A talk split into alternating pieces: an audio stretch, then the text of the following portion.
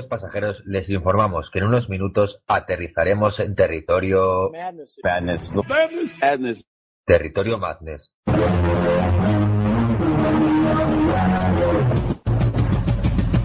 Un programa que repasa semanalmente la actualidad del baloncesto universitario de la mano David Zuña y Gerard Soler. Territorio Madness, la NCAA en Pasión Deportiva Radio. Hola y bienvenidos a Territorio Madness, el programa que repasa semanalmente lo mejor del baloncesto universitario, como siempre en vuestra casa, Pasión Deportiva Radio. Tras un parón de dos semanas volvemos con las pilas cargadas y es que el frenesí de la temporada no da lugar para otra cosa. Cuando creíamos que el curso universitario cogía forma, vuelven los upsets para revolverlo todo y por ello estaremos al pie del cañón para analizar las sorpresas, los equipos invictos y muchas cosas más. Eh, recuerden, soy Nacho Juan y esto es Territorio Madness.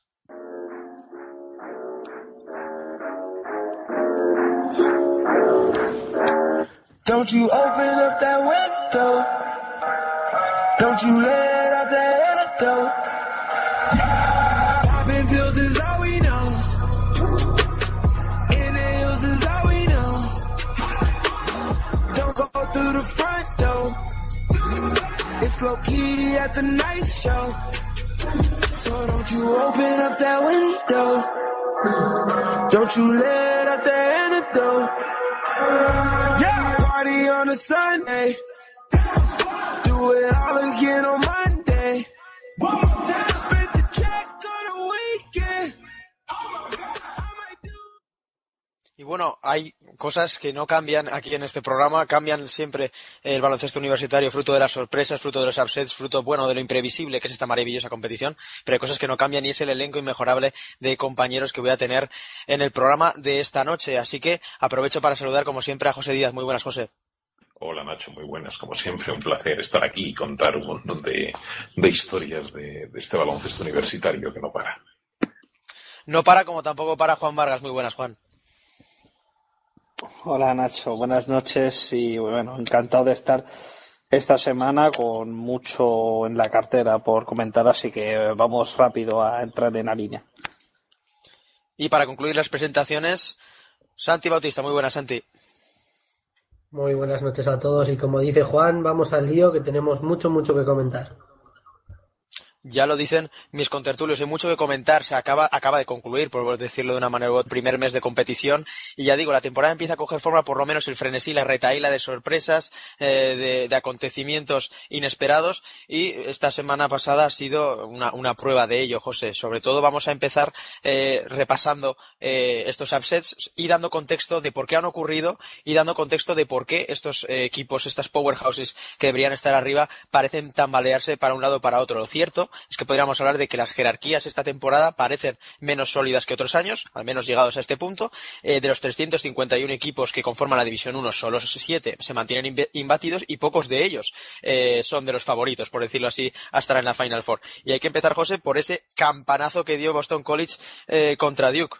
Lo cierto es que más allá del horrible partido que hace que hacen los Blue Devils, cabe destacar esta especie de bueno esta especie de redención de, de, unos Eagles que les está costando estos años, dado el gran nivel de la de la ACC, levantar la cabeza. Jim Christian es uno de los entrenadores que están eh, con el asiento caliente, pero la verdad es que la sorpresa es una de las de una de esas que recordaremos seguro en marzo es una de las sorpresas de la temporada sin ninguna duda, porque evidentemente Duke llegaba, Duke llegaba invicto, llegaba embatido y, bueno, yo jamás cuando me puse a ver el partido jamás pensé que iba a acabar como, como acabó. O sea, es el típico partido que te pones a verlo por no decir que no lo has visto. Pero bueno, era el, la premier de la, de la, de la Atlantic Coast, de la ICC, y dices, bueno, pues como no voy a verlo, pues es Duke, engancha de Boston College. Boston College a priori tiene muy poquito, luego ya veremos que no es tan poquito, pero en principio te pones a verlo con muy poca fe y luego lo disfrutas como un enano, porque ya aparte del, de la sorpresa del campanazo de Boston College y del, y del resultado final, el partido fue maravilloso. Yo recomiendo a todos aquellos que, que no lo hayan visto, que por favor que no se lo pierdan. Y bueno, mmm, ¿por qué pasa una cosa así? Pues evidentemente pasa pues un poco por lo que pasa también en, casi cualquier competición deportiva. Está el equipo grande que, que piensa que con salir del tran tran y jugar a medio gas ya le, ya le vale. Y está el equipo pequeño, entre comillas, el equipo cenicienta que viene siendo sobre todo estas últimas temporadas. Y bueno, prácticamente casi de forma histórica de la ACC, que es, que es Boston College. Que, sale a jugar como si lo fuera la vida en ellos. Era impresionante, ya aparte de la intensidad que pusieron desde el primer segundo, de cómo, de cómo se comían los, los balones divididos, vamos a decirlo así, o sea, cómo, cómo se anticipaban casi siempre a Duke, cómo defendían mientras que los Blue Devils apenas defendían. Y luego eso, el ritmo que pusieron, la velocidad que pusieron, y evidentemente era cierto. Es decir, el darle un balón a Kai Bowman o, o que Kai Open se lo diera a Robinson a, a y tener la, no la seguridad, en la primera mitad era casi la seguridad de que todo lo que lanzaban iba, iba al aro, iba para adentro, porque era, era una cosa tremenda. Evidentemente, mucha buena parte de la culpa de eso lo tuvo Duke, sobre todo en la primera mitad, porque Duke en la primera mitad defendió literalmente con la mirada, es decir, no sé si son ahora mismo, no, no recuerdo si son 50 puntos o algo así lo que le hace, lo que le hace Boston College a Duke en la primera mitad. Luego en la segunda mitad pareció que iban a cambiar las cosas, evidentemente. Duke ahí ya se puso a defender, pero bueno, ya digamos que, que la racha de alguna manera estaba establecida, que Boston College ya le había perdido el respeto y bueno, pues evidentemente notaron algo la presión, pero, pero una vez que Kai Bowman se puso a, ya digo, a distribuir el juego y sobre todo Jaron Robinson con un, con un acierto tremendo, pues está claro que, que se comieron a unos Blue Devils que, que bueno, yo creo que entre otras muchas cosas, aparte de esa suficiencia de llegar de, de super favoritos a cancha de Boston College, pues también evidentemente le influye la, novatez, vamos a decirlo así. Está claro que, que Grayson Allen tira del carro, pero, pero Grayson Allen es el único veterano, pero es solo Grayson Allen. Los demás no dejan de ser en cierto modo casi niños, es decir, vale, que tienes un Marvin Bagley, que tienes un Wendell Carter, que tienes un, un Trevon Duval, un Gary Trent, o sea, lo que quieras, evidentemente tienes muchísima calidad, pero tienes también muchísima, muchísima inexperiencia. Dicho todo lo cual, a lo mejor a Duke hasta le viene bien esta derrota. Es decir, creo que muchas veces la imbatibilidad, sobre todo cuando se trata en un equipo, de un equipo grande, genera muchísima presión. Creo que en Kentucky lo saben bien de lo que, de lo que les pasó hace, hace un par de años o dos años y pico. Y creo que, que Duke probablemente, como cura de humildad y como toque de atención, a los Blue Devils les va a venir, les va a venir muy bien esta primera, esta derrota en el partido inaugural, por decirlo así, de la ICC, de cara, de cara a lo que les espera más adelante.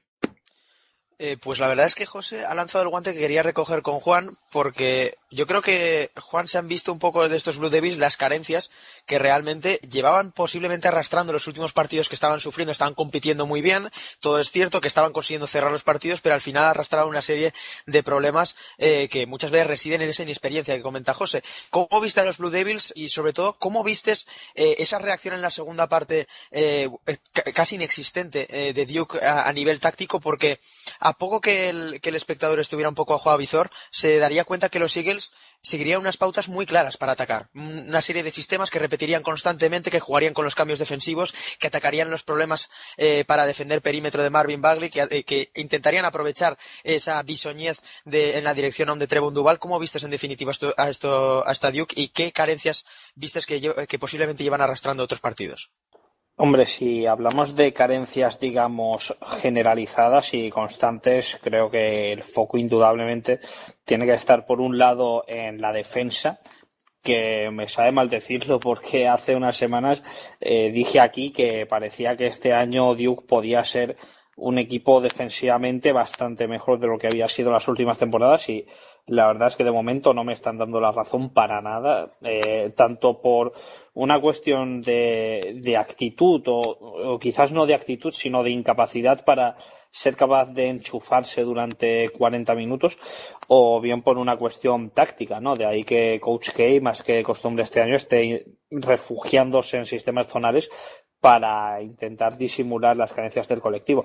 Y esto lo hilo con lo otro que me parece, bueno, un poco problemático y que debería dar un toque de atención en este sentido Krzyzewski, que es que Duke sale muy al tran No es la primera vez que le pasa que empieza los partidos bastante mal. Creo que este era el cuarto partido del año que se va perdiendo al descanso Y bueno, y hasta ahora, pues la reacción de la segunda parte, el aceleroncito le había valido para, para imponerse. Y en este caso no, creo que el partido en conclusión tuvo mucho de emocional y de anímico porque la sensación que había dado Duke hasta ahora era que en cuanto enchufaba la velocidad en quinta marcha, el rival se aconcojaba, ¿no? Veía lo que se le venía encima y, y como quedaba un paso atrás. Boston College no, Boston College mmm, vio que amagaba en algún momento Duke con reaccionar y ellos siguieron a lo suyo, muy convencidos, con mucha fe en su planteamiento y creo que esa diferencia a nivel mental eh, fue crucial. A nivel táctico, pues hombre, también me pareció muy decepcionante la, la infrautilización interior de los hombres grandes de Duke, porque recordemos, Boston College es un equipo que ya de por sí no tiene mucho por dentro y encima es que dos días antes le había lesionado Diontae Hawkins, que era una pieza clave de, de su frontcourt y se va a perder la temporada y con, teniendo a Bagley, teniendo a Carter, teniendo a Delorier incluso, pues hombre, uno esperaría que Duke se impusiera por dentro y todo lo contrario, acabó perdiendo la batalla por el rebote. Eh, Bagley tiró cuatro triples en sus once tiros de campo, o sea, me parece que hubo ahí una falta de interpretación de dónde podía compensar Duke eh, el, el, ametrallamiento exterior que estaba recibiendo por parte de Boston College. Y bueno, pues al final entre una cosa y la otra acabó saltando esa, esa sorpresa de todas las que ha habido, y ha habido muchas, la más gorda probablemente en lo que va de campaña. Y es que, bueno, para contextualizar esta victoria de Boston College, eh, cabe destacar un dato que dio ESPN al término del partido, y es que los Eagles están 2-0 contra equipos rankeados en el número uno del país en las últimas cinco temporadas, pero 0-27 con el resto de equipos rankeados en las otras posiciones, ¿no? Eh, de todas formas, Santi, eh, más allá de este dato anecdótico, me gusta esa, me gustaba una expresión que, que, utilizaste en la crónica de básquet americano, que le llamabas Bowman College, para hacer referencia a esa gran actuación de Kai Bowman, un jugador además del estado de North Carolina, que le dio lo suyo a los Blue Devils, pero en definitiva es lo que estás comentando también por, por línea interna, ¿no? Eh, cómo Boston College con esas pocas limitaciones le hizo frente en, en algunos aspectos en los que a priori Duke debería haber sido mucho, eh, mucho más superior. Sí, bueno, la, la expresión de, Bowman College, ¿no? Que comentabas, realmente eh, ya el año pasado se veía un montón de partidos que, que realmente Boston College era un poco un, un, parecía que sí, no, digamos que era ese equipo con jugadores muy explosivos, sobre todo Bowman, que dejaba flashes de si este equipo progresa puede llegar a en temporadas después a hacer ruido. Y yo creo que una vez se supo que Bowman eh, iba a continuar en la universidad, aunque lo contrario era bastante bastante difícil, pero si mal no recuerdo, eh, era cierto que tenía bastantes ofertas como jugador de fútbol en, en, la universidad, de fútbol americano, ¿no? Y al final decidió seguir en el programa, ser la estrella de, de Boston College y hacer auténticos partidazos en el calendario de conferencia.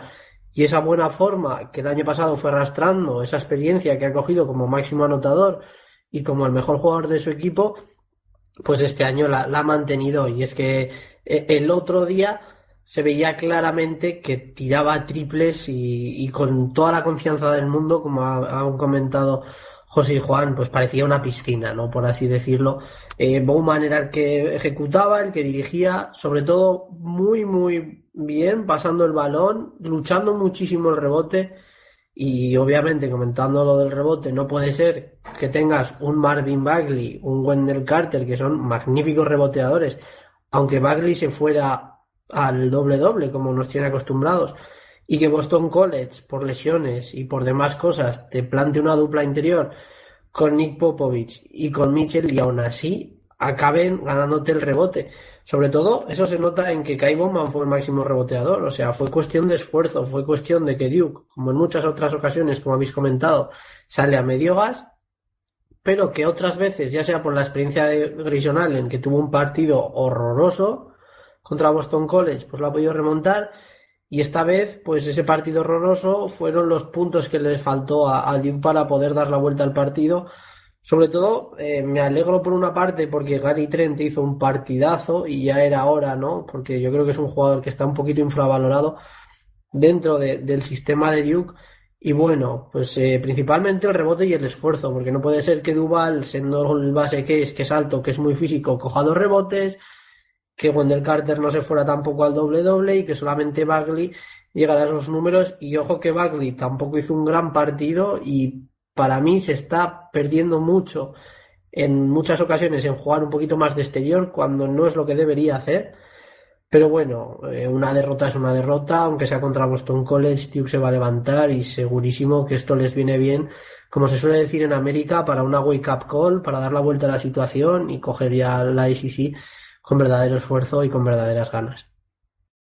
Eh, quería hacer un apunte rápido antes de abandonar el tema Duke, simplemente para decir que estoy muy de acuerdo con José en que a la larga creo que esta derrota no deberíamos sobredimensionarla y puede que incluso acabe ayudando a Duke, más que nada porque no voy a decir que Duke se tome las temporadas regulares de la, de la ICC a cachondeo, pero que esta historia la llevamos viendo año tras año y que, hombre, por algo en, los últimos 10 años Duke ha ganado más títulos de más títulos nacionales que campeonatos regulares de la ICC porque tiene tendencia a dejarse partidos tontos que, que nadie se espera, ¿no? Así que yo creo que el toque de atención le puede venir bien a un equipo tan joven que igual se está confiando algo más de la cuenta y aún así pues es una cosa que ya es prácticamente tradicional con este programa, así que de momento no creo que haya que disparar las luces de alarma con estos Blue Devils. Ni mucho menos, estamos a principio de temporada y no hay que olvidar que esta Duke más que nunca está plagada de freshman, por lo tanto, esto, esta derrota hay que ponerla en su contexto. Una llamada de atención para los Blue Devils, para Coach K, para darse cuenta de que queda un largo camino por recorrer, como también pero yo creo que más prisas cabe nuestro siguiente protagonista de sorpresas, Kansas. La verdad es que podíamos decir hace apenas unas semanas que estos Jayhawks eh, apositaban a ser el equipo más sólido de este inicio de temporada, pero dos derrotas consecutivas. Eh, algo muy raro, algo muy extraño, algo aún más raro si hablamos de calendario non-conference, han azotado a unos Kansas Jayhawks que la verdad es que dejan sensaciones eh, bastante preocupantes. Derrotas contra Washington y, ante una Arizona State de la que luego hablaremos. Ahora, más allá de los partidos, me quiero centrar en, José, en lo que le está ocurriendo a estos Jayhawks, y sobre todo en los síntomas que están presentando estos, estos días, y preguntarte para ti qué es lo más sangrante eh, de lo que has visto tú de, eh, de, esta, de esta Kansas Self en lo que llevamos de temporada. A ver, eh, como bien dices, dos derrotas consecutivas eh, y, lo más sangrante y lo más sorprendente es que son dos derrotas consecutivas en casa. En casa relativamente, porque el primer partido, el que pierden contra Washington, no lo juegan en el, en el Fohalen Fieldhouse, sino en, sino en Kansas City, pero Kansas City viene a ser, como dicen ellos, como su segunda casa. Pero el segundo contra Arizona State es en el Allen Fieldhouse, o sea, un sitio donde, donde como hemos visto esa famosa estadística tantísimas veces, son menos los partidos que han perdido en el Allen Fieldhouse que los títulos que han ganado de la, de la, de la Big 12, los títulos de, de temporada regular. Es decir, creo que se pueden contar con los dedos de las dos manos en el tiempo que está Bill Self de entrenador, creo que han sido 10, 11 partidos perdidos, no son más. Es decir, es sorprendente que un equipo como Arizona State, del que como bien dices luego hablaremos porque porque hay mucho que comentar de los Devils, eh, asalte de la manera que lo hizo el Anfield House. Lamentablemente no he podido ver el primero de los dos partidos, el de Washington, que tengo muchísimas ganas de verlo, porque evidentemente ver cómo el, el ex asistente de Syracuse, Mike Hopkins, con su zona 2-3 consigue, consigue ganar a Kansas. Me, bueno, particularmente ilusión verlo, pero no lo he podido ver. Sí he podido ver esta tarde y todavía no me he repuesto de la impresión el, el Kansas Arizona State. Yo, a mí, mmm, Voy a decir dos cosas muy rápidas de Kansas, que luego seguro que, los demás desarrollaréis. A mí mm, reconozco que la Kansas de este año me deja muy frío. Es decir, a mí estos, estos Jayhawks me parecen mmm, menos equipo que los Jayhawks de estos últimos años, lo cual no quiere decir nada porque luego evidentemente volverán a ser favoritos y probablemente o muy probablemente volverán a ganar la, la Big 12, pero yo reconozco que a mí eh, estos hijos no me parecen ni mucho menos eh, ni similares siquiera a los que hemos conocido en la temporada pasada con Frank Mason al mando, a los que conocimos hace años cuando estaba Andrew Wiggins o Joel Embiid, etcétera. Es decir, me parece una Kansas mmm, bastante flujita, al menos en mi, en mi opinión es la sensación que me da.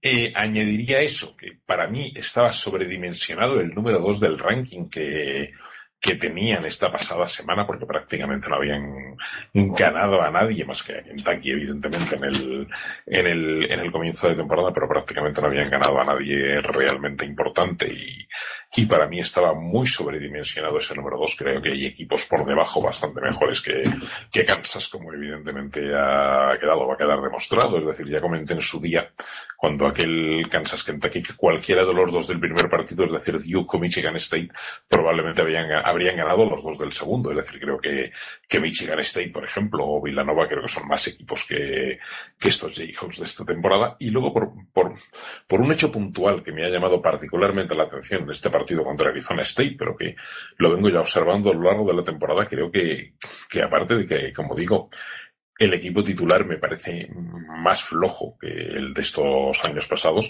Sobre todo le veo una carencia de banquillo tremenda a Kansas este año. O sea, creo que no tiene, creo que no tiene nada, o nadie, o casi nadie en el banquillo, más que el amigo Lightfoot, que la verdad es que, es que no es nadie. O sea, para entendernos. O sea, es que tienes el quinteto titular, tienes a Devonte Graham, a Fubuike, a, a Malik Newman y, y a los triples de Lageralvik y por supuesto del, del ucraniano Mikhail que vale, están muy bien. No me parece, como digo, un talento mm, comparable al que han tenido otros años, pero están muy bien.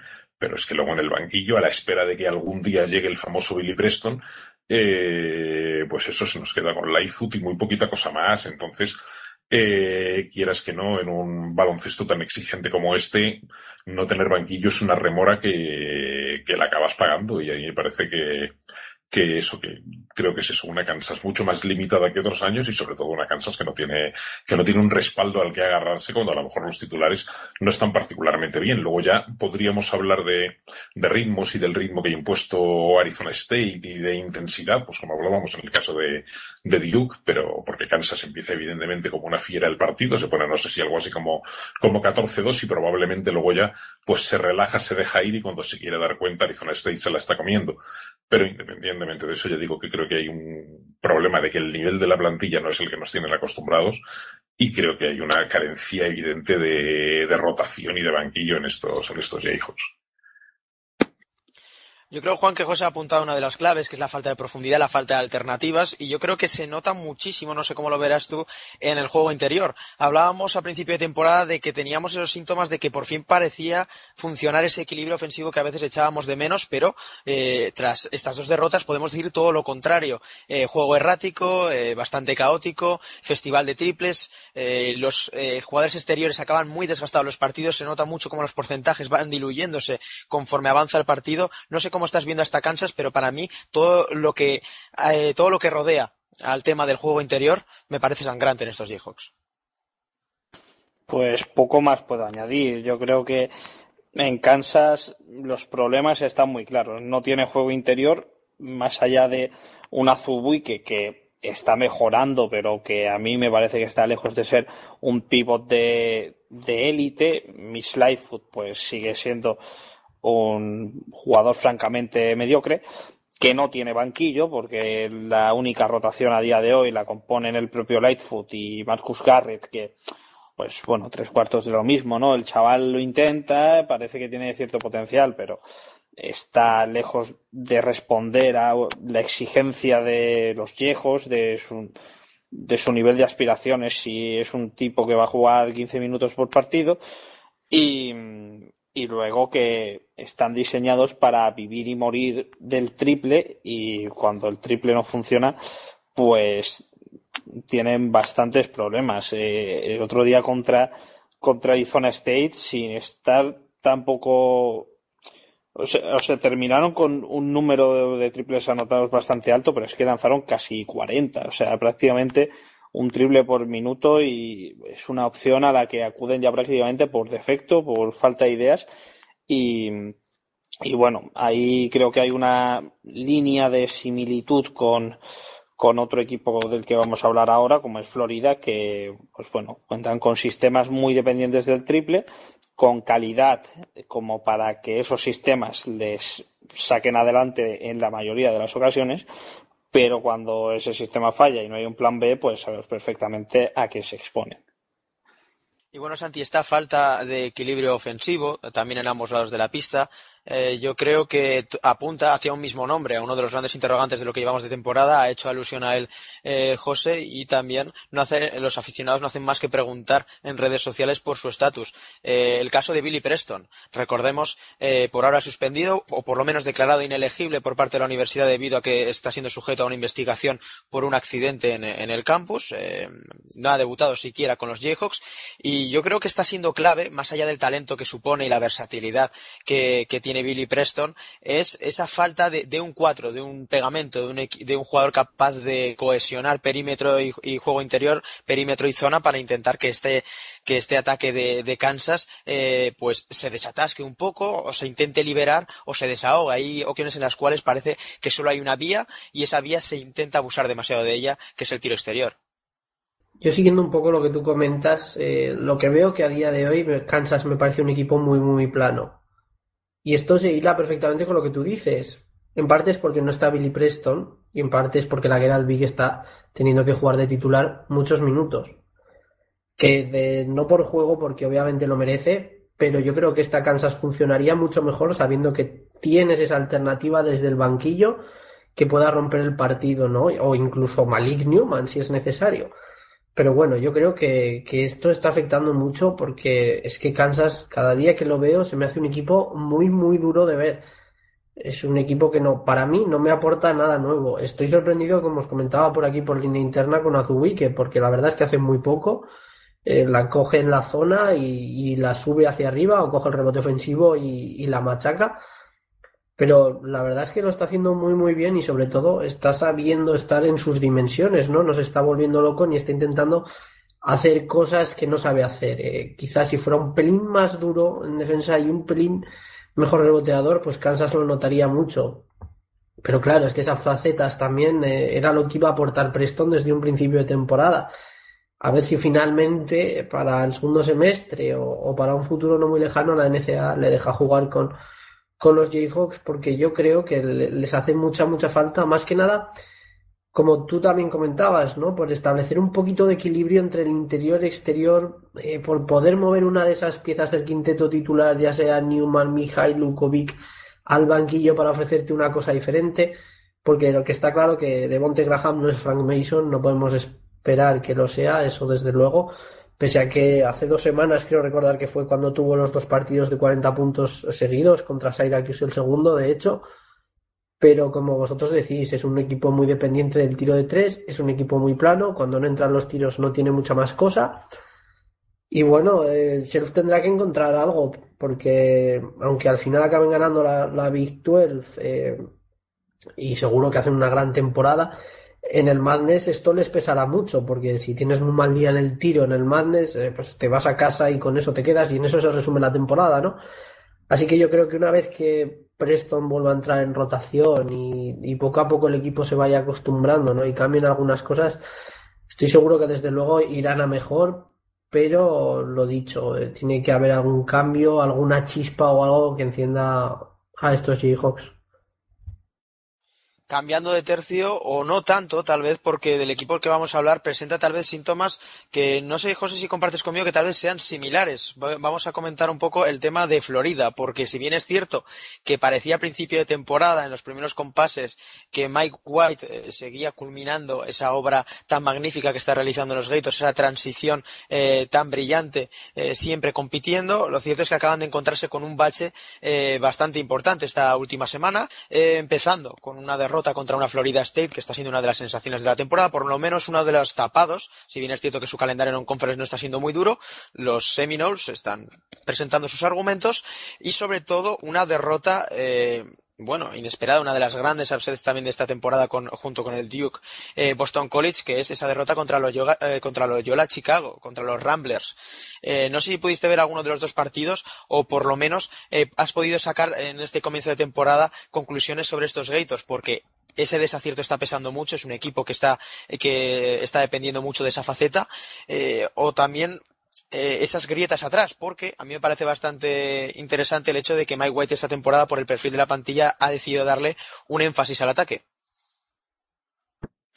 Eh, sí, es evidente que le ha dado un énfasis al ataque, pero como bien decías antes, yo sí encuentro muchísimas similitudes en la historia de Florida y la de, y la de Kansas. Eh, sí he podido ver los dos partidos, uno de ellos no. Eh, pude ver el Florida-Florida State, pero, pero lo que no he podido ver, y es que de esos que ni te planteas verlo porque das tan por supuesto el resultado que ni lo piensas. Lo veré, evidentemente, pero no lo he visto, es el Florida Loyola Chicago. O sea, si me hubieran dicho que, que la modestísima Universidad de Loyola Chicago se iba a imponer a, a los Gators, francamente no me lo hubiera creído. O sea, es una cosa, es una cosa alucinante.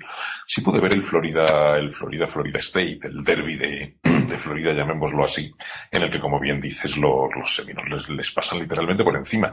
Y, y para ir ya más a lo concreto, es decir, creo que en el caso de Florida se suma un, hay bastantes puntos de contacto con el, con, que con el caso de Kansas, porque creo que, que como en el caso de Kansas tienen muy poquita rotación, muy poquita profundidad, muy poquito banquillo y desde luego muy poquito tiro exterior. Perdón, muy poquito tiro exterior, muy poquito juego interior, era lo que quería decir. De tiro exterior no iba a hablar, era de juego interior. Y a estas horas no sabemos lo que dice. Tienen muy poquito, muy poquita profundidad y, muy poquito muy poquito juego interior al menos hasta que hasta que vuelva el amigo John Bulu que creo que quizá vosotros lo sabéis mejor que yo que creo que para enero más o menos esperaba que pudiera que pudiera que pudiera retornar pero luego mmm, yo una plantilla también bastante más limitada de lo que parece. Es decir es un equipo que tiene poca rotación y, por ejemplo, mm, podemos ir incluso más atrás de ese partido contra Florida State.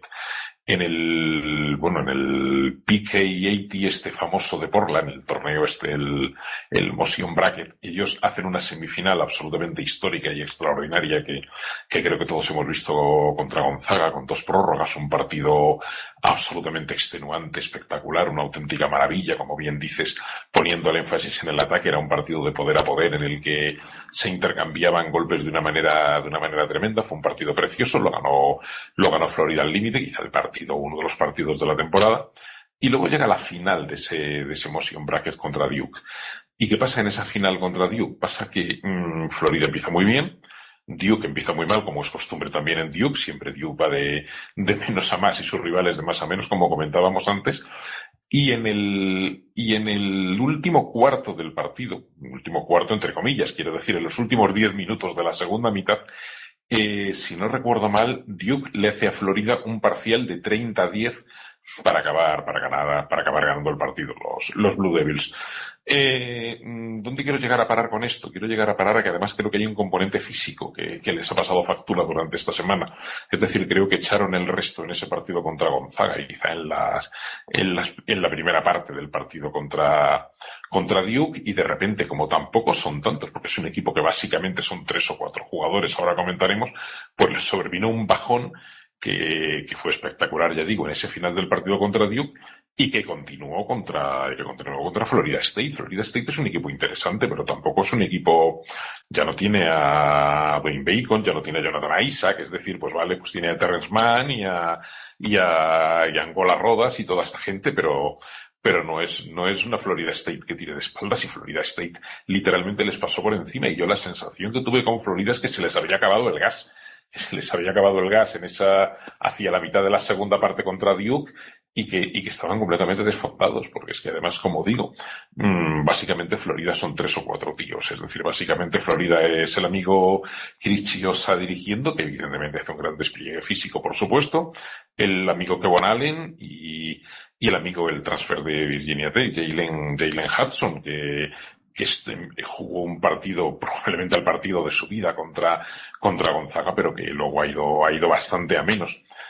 ¿Y qué se pare usted de contar? Porque el ruso Igor Kulechov eh, está yendo de menos a más, afortunadamente, pero a mí en esos primeros partidos, digamos que me decepcionó un poquito. Y esta tarde he visto el partido, el partido contra Cincinnati, en el que, por cierto, Florida ha recuperado, no sin dificultades, la, senda ganadora, un partido de, de digestión difícil, por cierto, no, no ha sido precisamente la alegría de la huerta el partido pero ya he visto un Kulechov bastante mejor que en esas primeras, que en esas primeras semanas, pero, pero al menos en el torneo este de Portland, a mi juicio dejó bastante que desear. Y luego termino con el juego interior, que, que yo digo, a falta de Bunu, es casi inexistente, porque vale, está Stone, está, está que varios Hayes, pero son jugadores que no, con los que no te puedes, con los que no te puedes medir contra un equipo que, pues como la propia Florida State, que tenga un, un juego interior medianamente interesante. Pero ya digo, por encima de todo eso, creo que también es una plantilla bastante corta y, y eso, y a mi juicio, con un agujero evidente en, en, en, el juego interior y una plantilla que desde luego ha acusado bastante el cansancio de los excesos de esa, de esos, de esos partidos de Portland y que probablemente ahora visto el partido de hoy contra, contra Cincinnati, yo le tengo mucha fe, como he comentado otras temporadas a, a Mary White y creo que seguramente recuperarán la senda ganadora y, para mí son una alternativa de poder clarísima en la, en la Southeastern y bueno, han tenido la semana, una semana muy mala, pero seguro que, seguro que irán para arriba. Bueno, Juan, José ha comentado muchas cosas y lo cierto es que hemos encontrado esos síntomas similares en cuanto a desacierto exterior, tal vez esas carencias eh, defensivas, ese factor que, tal vez había pasado por alto de, del tema físico, del tema fondo, fondo físico. Está claro que Mike White ha consolidado un núcleo duro, formado por, pues, por Kuleshov, Jalen Hudson, Chris Chiozza, Kevon Allen, que me, que me hubiera gustado verle eh, con un rol más protagonista, o al menos eso se esperaba. Y, pero lo cierto es que más allá de estos problemas que tuvo contra Ramblers y contra, eh, contra Florida State, luego pudieron salvar eh, los muebles o salir a flote, mejor dicho, contra Cincinnati. Ese, ese duelo tan exigente físicamente que no es ni mucho menos bonito para el espectador, que es muy duro de ver, partido de parciales, partido de defensas, pero en el cual se volvió a ver al menos ese gen competitivo de esa Florida y esos argumentos que hacen ver que estos Gators tienen cierto recorrido. Eh, tienen, tal vez va a tener que darle una vuelta en ataque eh, por esa, esos, esos, esa dependencia del tiro exterior, pero a mí me parece bastante curiosa de todas formas esa especie de cambio eh, no ruidoso de Florida de pasar de ser una de las defensas más sólidas del país a un ataque bastante vertiginoso. A ver, en parte yo creo que hay que reconocerle a, a Mike White la cintura, ¿no? De, de ver un poco lo que tiene entre manos y decir, bueno, pues no voy a imponer yo aquí la pizarra, sino que voy a dejar que los jugadores me marquen un poco el estilo. Pero sí es innegable que le va a hacer falta bastante más equilibrio para estar entre los 10, 15 mejores equipos del país, que creo que podemos decir que es el techo de Florida este año a priori. En el partido contra Cincinnati, al menos sí que ve, como dices, un, un cierto avance en defensa. Y, curiosamente como que le, le, vino bien a Florida el, ese estilo de Cincinnati más lento, más de, de choque, que parece que no es lo que en principio le está yendo más a los Gators esta temporada, pero esa especie de regreso a los orígenes, por así decirlo, pues le hizo en cierto modo reencontrarse consigo misma. Aún así, bueno, me, lo ha diseccionado muy bien José y poco puedo añadir. Eh, como decía de Kansas, es un equipo que depende mucho el triple, que cuando no entra, pues funcionan más bien regular en ataque y que está echando muchísimo de menos, más de lo que se esperaba, diría incluso, a John Bunu, porque en ocasiones se ve un agujero ahí en la pintura tremendo, porque pues Kuleshov al final es un jugador que, pese a que es un teórico 4, pisa la zona más bien poco y entre Stone y Hayes pues van un poco justitos. El partido contra Florida State, los Seminoles se los comen en los aros de, de una forma salvaje. Y, creo que, hombre, la vuelta de Bunu en ese sentido de proteger el aro, rebotear, va a darle, debería darle bastante pozo a estos Gators si vuelven en un buen estado físico.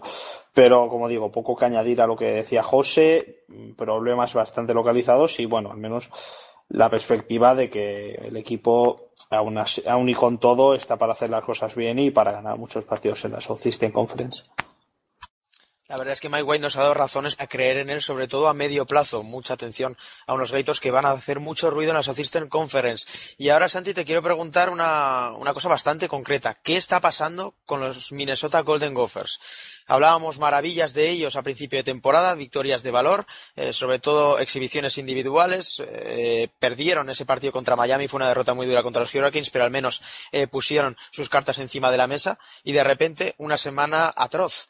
Derrota contra Nebraska, derrota contra Arkansas y a puntito estuvieron ayer de perder contra Drake. ¿Qué está ocurriendo? ¿Cuáles son las causas de este bajón, de esta irregularidad de Minnesota? Eh, yo la verdad es que el partido de Nebraska no lo pude ver, pero el que sí que pude ver fue el de Arkansas. Y yo creo que Minnesota, eh, como ya lo comentaba el otro día contigo cuando hicimos la crónica de, de básquet americano, tiene un problema muy, muy grave. Y es que Pitino no encuentra un base para ese equipo. Que está rotando el puesto de, de PG entre Washington y Derrick McBride, si no me equivoco.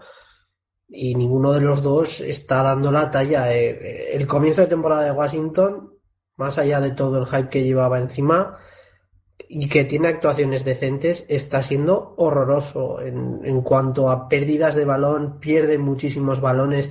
El otro día contra Arkansas llegó casi hasta los 20 tiros y muchos de ellos muy, muy, muy forzados. Se le ve con mucha prisa a la hora de atacar y realmente eso no es lo que quiere Minnesota, no es lo que le viene bien, porque obviamente con un Reggie Lynch y un Jordan Murphy que tienes, conviene más jugar un juego más estático, sacar a partir de eso un pick and roll con los muy buenos anotadores que tiene, porque Kofi es un gran anotador, Mason más de lo mismo, y aparte de este problema del puesto de base, que yo sigo sin ver ningún jugador que pueda hacer las veces ahí de manera eficiente, es que no tienen eh, apenas banquillo. Mm, Washington sale de normal desde el banquillo, pero es que más allá de él no tienen prácticamente nadie más que aporte.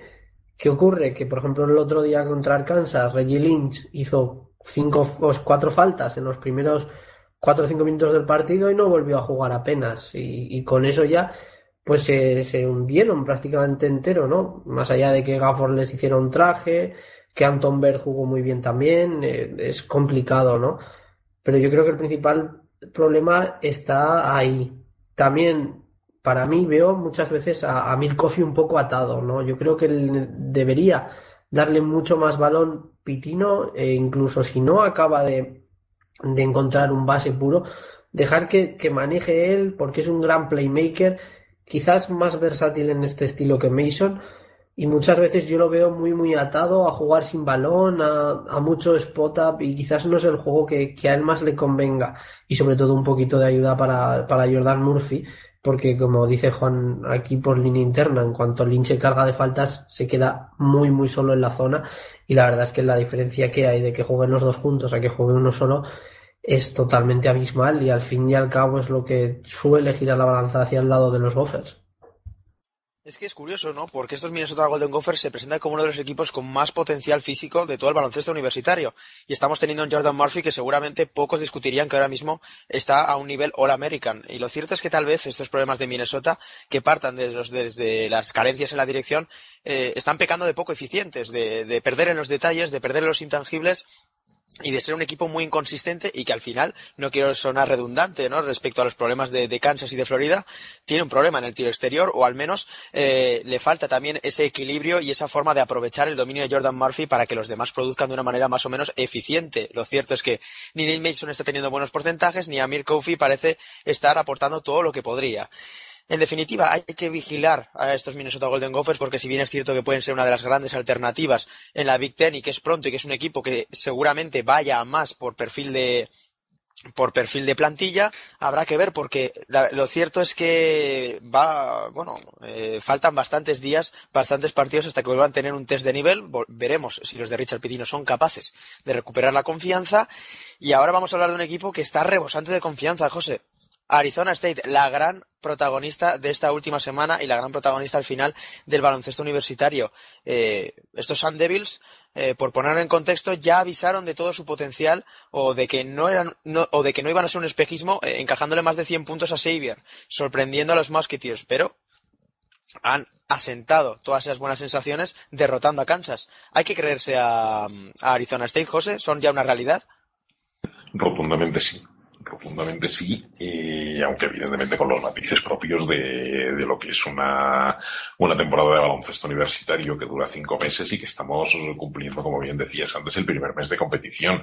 Es decir, eh, esto tiene muchos vaivenes, muchos altibajos y no me cabe duda de que los Sun Devils pues bajarán y perderán partidos porque ya sabemos lo que, lo que son estas alturas de competición y luego los, los, las maravillas de diciembre, luego muchas veces no tienes por dónde cogerlas en febrero, pero a día de hoy y basándonos en lo que hemos visto, tenemos que creernos necesariamente estos Sun Devils. ¿Cómo no nos los vamos a creer? Yo no he podido ver aún el partido de, de Xavier, pero sí he podido ver, como digo, y todavía no me he recuperado de la impresión, esta misma tarde el partido contra, contra Kansas y, y bueno, yo pues había jugadores que conocía y jugadores que no conocía, porque habré de confesar que era la primera vez este, este año que venía a los Sun Devils y que veía a los Sun Devils.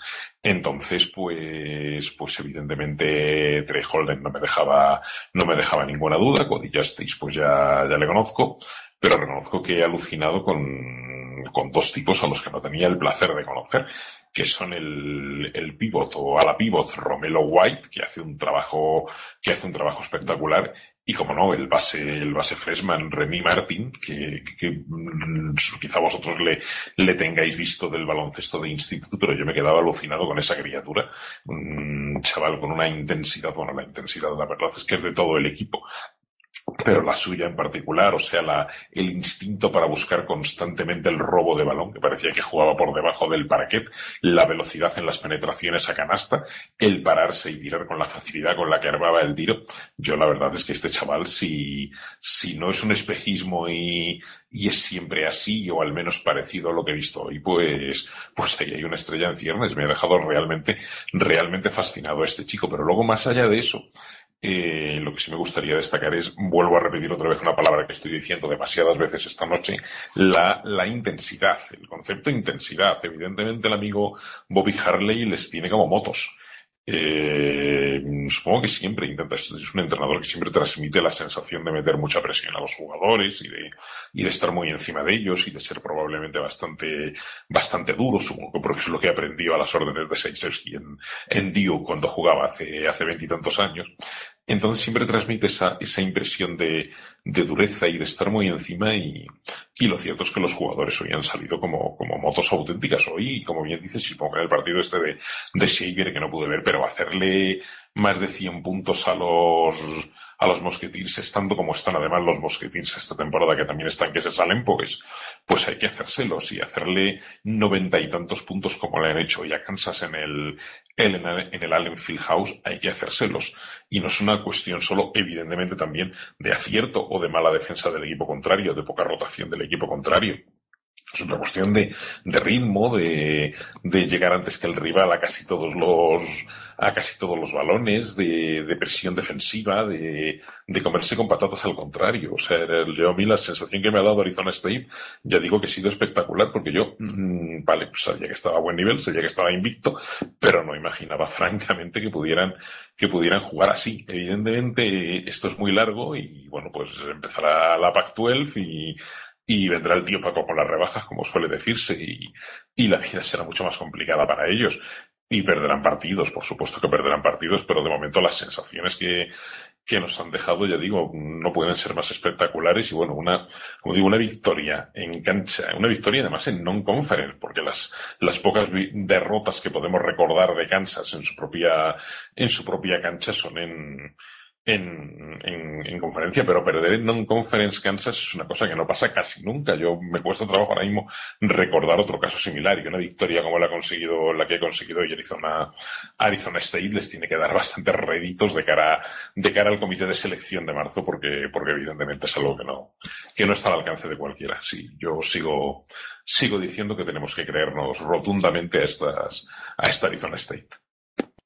Y es que esta Arizona State se ha presentado a sí misma como uno de los ataques más verticales, vertiginosos, divertidos y peligrosos de todo el baloncesto universitario.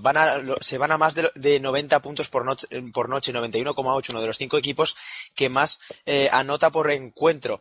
Eh, y bueno, esto lo han demostrado, Juan, contra Kansas, lo demostraron contra Xavier. Cuanto más exigente es el rival, más arriba se vienen y todo reside tal vez en ese gran perímetro. Eh, ha dado los nombres. José, lo cierto es que, bueno, Trey Holder, Sharon Evans, eh, Remy Martin, eh, pero también esa aportación de Romelo White para mí que ha superado las expectativas. Al final, este dúo Holder-Evans es un auténtico quebradero de cabeza, un, bombardeo continuo que ningún equipo, por ahora, 9-0, recordemos estos Sun Devils, nadie ha conseguido parar. ¿Cuál es el, el, techo de estos Sun Devils? Eh, a ver, voy a, voy a empezar por poner un poco sobre la mesa mmm, lo que me parece que han dado de sí de momento los Sun. Creo que indudablemente es uno de los, para mí al menos tres equipos que eh, más méritos han hecho esta temporada. Es decir, en un, en un ranking, digamos, como el top 25 que valora los resultados obtenidos a lo largo de la temporada, Arizona State a día de hoy para mí es un top 3 indiscutible, a pesar de que esté en el puesto número 5 y, de ser hoy el Selection Sunday, pues seguramente recibiría un seed 1. Por otro lado, no creo que, mm, o sea, no me atrevo todavía a afirmar que sea indiscutiblemente uno de los 5, 6, 7 mejores equipos de la competición.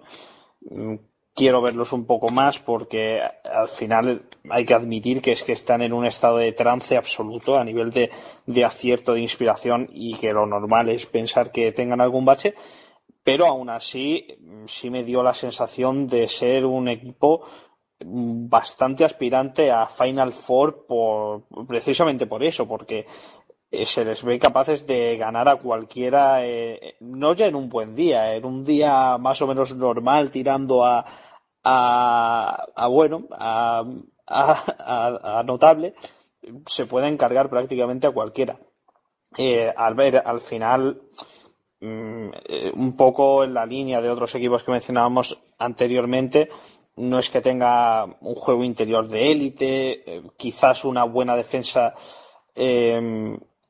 que sobre el perímetro pues pueda hacerles daño en fin, pueden pasar cosas, ¿no? Es, no es un equipo perfecto, si no, supongo que lo habríamos visto venir un poco más, pero las sensaciones de momento, la verdad es que son muy buenas. Yo, por añadir otro nombre nuevo, mm, Cody Justice, la verdad es que me parece también un muy buen jugador, muy versátil, que, que hace un poquito de todo, que tiene una forma de intervenir muy puntual, muy oportuna, siempre.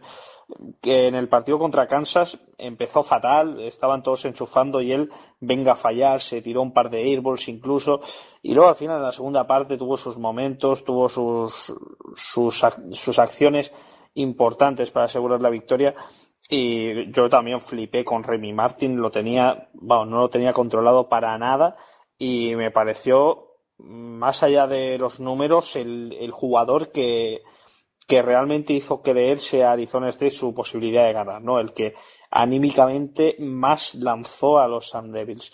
Así que, bueno, la verdad es que como sorpresa muy agradable, eh, insisto, para mí, aunque quiera verlos más, su techo creo que han demostrado que puede rondar la Final Four. Y, al menos pues sabemos que tenemos un equipo muy divertido, muy dinámico, que, que da gusto ver y bueno, eso siempre es un regalo que tenemos que aprovechar. Y bueno, Santi, por poner un asterisco a este huracán ofensivo que son eh, los Sun Devils, hay que hablar tal vez de la defensa. Si bien es cierto que están echando todo el peso en ataque, en esa intensidad, en ese carácter que imprime eh, Bobby Harley, esa manera de salir a los partidos como un auténtico tiro, lo cierto es que nos encontramos a un Arizona State que en términos de, eficiencia defensiva no están ni siquiera entre los 200 mejores. ¿Crees que van a ser capaces de dar continuidad a este estilo? Eh, Marzo es otra historia, pero en términos de temporada regular, ¿van a ser capaces de mantener esta continuidad? Yo creo que es lo que les hace especiales, ¿no? Porque realmente, por ejemplo, contra Kansas, su planteamiento era ese. Eh, vamos a meter una canasta más que vosotros, ¿no? Y como ya han dicho José y Juan, la intensidad para eso es brutal y Arizona State juega con, con el pedal siempre pisado al máximo y juega a 100 puntos y si te puede llevar a esas cifras de anotación lo vas a tener muy difícil para ganarles porque tienen muchas armas y te pueden atacar desde muchas maneras distintas. Yo creo que para eso su conferencia les beneficia mucho, porque pocos equipos realmente les pueden eh, realmente alcanzar ese ritmo de anotación. UCLA juega muy parecido, aunque no de momento con el mismo resultado, pero con Hans y compañía también llevan ese tiempo eh, brutal. Oregón este año está siendo un equipo muy, muy malo en defensa. Y esto también le beneficiaría mucho a Arizona State en un, en un hipotético cruce, ¿no? Porque también es otro equipo que juega muy rápido, que se está olvidando un poquito de atrás y que está teniendo muchísimos problemas, como ya digo, en defensa para contener. El único equipo que quizás veo que en la conferencia les pueda romper un poquito esta regularidad es Arizona, porque aunque Arizona pueda correr con Ristich en el campo y de Andre Ayton, pese a que Ayton corre muy bien la cancha, sí que tienen que llevar un tiempo un poquito diferente, pero yo creo, como digo, que están en la conferencia ideal para jugar a ese ritmo porque hay muchos equipos que también mantienen este tempo alegre y que están sufriendo muchos, muchos problemas atrás, pues como ya he dicho Legón, eh, UCLA puede ser otro, así que le, yo creo que les viene muy, muy bien para carburar. Y ojo que Arizona, salvo que cambie un poquito ahora las cosas con Rolly Alkins, tampoco es un equipo que a mí en defensa me dé una gran, gran confianza. Así que yo, pienso que están en el sitio ideal y que si son fieles a su filosofía, pueden seguir corriendo y puede darle muy, muy buenas sensaciones y muchas victorias este estilo de juego. Bueno, hemos hablado de Arizona State como una de las grandes sensaciones de la temporada. Seguro que siguen copando titulares de mantener este ritmo de juego, este dinamismo. Y ahora hay que hablar del equipo rankeado como número uno del país desde el pasado lunes, que es Vilanova. Y quiero hablar de Vilanova no porque no como mejor equipo tal vez de lo que llevamos de temporada, sino planteando la misma pregunta que Territorio Madness eh, sigue planteando año tras año y que salvo, salvo una temporada que resultaron campeones, lo cierto es que ha ido bastante bien encaminada. Tengo bastante curiosidad por ver qué dicen mis contertulios al respecto. Vilanova Está siendo uno de los equipos más sólidos del país, va 9-0, es incontestable, no han tenido ninguna complicación prácticamente en ningún partido, más allá de que en las Bahamas pues tuvieron eh, minutos de mejor y peor juego en el Battle for Atlantis. Pero, José, eh, ¿hasta qué punto tenemos que creernos a esta Vilanova? Eh, Evidentemente hay que hablar de Vilanova como uno de los candidatos este año a estar en, la zona noble baloncesto universitario, de que tiene argumentos, de que tiene jugadores, de que hay eh, piezas que han dado ese paso adelante necesario, pero hasta qué punto una victoria contundente contra Gonzaga te da eh, potestad para hablar de Vilanova como uno de los tres mejores equipos del país. Eh, a mí con Vilanova siempre me pasa lo mismo, es decir, yo creo que ya es el tercer año consecutivo que hago más o menos el mismo comentario. A mí Villanova me deja, mm, evidentemente es un equipazo, o sea, no vamos a decir que ahora mismo no sea, mm, para mí no es el número uno del país. Si yo tuviera que dar hoy el número uno del país, no se lo daría a Villanova. Se lo daría a lo mejor a Michigan State o algún equipo así, no sé quién se lo daría, Wichita State, cualquiera de estos. Pero para mí ahora mismo no es el número uno Villanova, dentro de que los resultados evidentemente le acompañen y está invicta. Pero ya digo que me pasa lo mismo todos los años, es decir, todos los años me muestro escéptico con Villanova y todos los años Vilanova me tapa la boca. Hace dos años me lo tapó incluso ganando el título nacional, como todos, como todos sabemos. Y no fui yo el único, pero fuimos unos cuantos los que pusimos el grito en el cielo con Vilanova, porque a primeros de diciembre perdió en Pearl Harbor contra Virginia, si no recuerdo mal, de veintitantos puntos, y, y echábamos pestes de ella. Este año no ha pasado eso, pero a mí reconozco que es un equipo que me deja bastante, a ver, dentro de, un nivel bastante alto y de un baloncesto, como siempre, sobrio y bastante, y bastante plomizo. Eh, es un equipo que defiende muy bien, es un equipo muy serio y evidentemente pues Jalen Brunson está a muy buen nivel y Mikael Bridges y, y apareció Marie Spellman, etcétera, etcétera. Eh, Di Vincenzo y demás. Pero yo, mmm, ya digo, me taparán la boca probablemente, pero a día de hoy, si yo me tuviera que plantear eh, un pronóstico para la, para la Big para mí hay dos equipos que tienen como mínimo los mismos argumentos que Villanova para ganar la conferencia, y son Xavier y, y Seton Hall. Esto es una, una, opinión muy personal, pero llevo pensándolo desde que empezó la temporada, casi desde, desde antes de que empezara, viendo las plantillas de unos y otros. Es decir, yo veo a, a Seton Hall y veo el nivel al que está, que es al que esperábamos que iba a estar, por supuesto, Ángel Delgado y el nivel al que está Desi Rodríguez, que, que está jugando sin ninguna duda su, su mejor baloncesto. O veo, por supuesto, a Xavier, que ya hemos comentado aquí de Xavier en semanas anteriores, aparte ya del, del petardazo este que decíamos ante, ante Arizona State, pero que le hemos visto, le hemos visto partidos tremendos, como el famoso derby local ante, Cincinnati y, demás, y que está, y que está jugando Makura el mejor baloncesto de, de su vida sin duda, y Trevon Bluyett y, y, y demás, y Kaiser Gates y todo lo que tiene. Y yo veo, repito, a Seton Hall y a Xavier y me cuesta trabajo, o me costaría trabajo, eh, en un pronóstico más o menos frío, mmm, ponerles por detrás de Villanova en un, a la hora de, a la hora de escoger mi favorito para la Big East. Dicho esto, pasará lo de todos los años. Es decir, yo mmm, pensaré que, que Seton Hall o que Xavier pueden dar la campanada e imponerse a Villanova y al final Villanova eh, ganará sobradamente la, la Big East y evidentemente estará más arriba que, que casi ningún otro equipo de su conferencia en el Madness. No me cabe la menor duda de ello.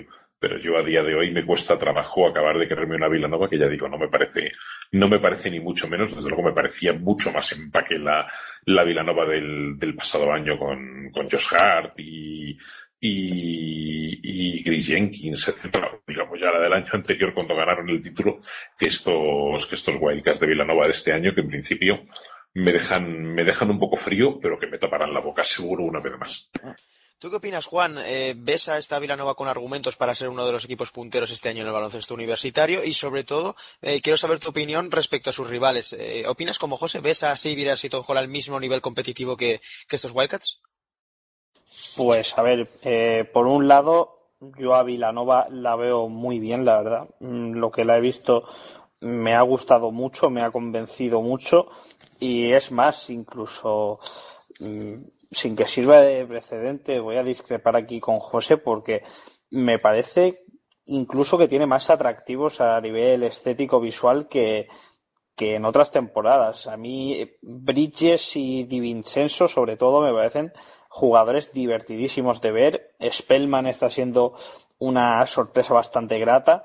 Eh, Phil Booth ha retornado a un nivel estupendo después de su lesión y luego Branson pues sigue haciendo sus cosas, eh, su, jueguito así un poco old school cuando lleva otros bases al poste bajo, que es una cosa que a mí me vuelve loco. En fin, a, mí me parece un equipo bastante estimulante y por supuesto solidísimo que, que te va desmontando poco a poco como hizo con Gonzaga y, la verdad, a día de hoy a mí me cuesta dudar de Vilanova. Eh, partiendo de el ranking de, Associated Press de Precision de pretemporada como referencia, eh, Vilanova partía del puesto número 6. Yo creo que es una expectativa que razonablemente puede cumplir, que un Elite está perfectamente al alcance de la mano de este equipo. Y respecto a su competencia en la Big East, pues creo que voy a repetir un poco lo que dije en algún programa anterior. Tanto Xavier como Seton Hall me encantan.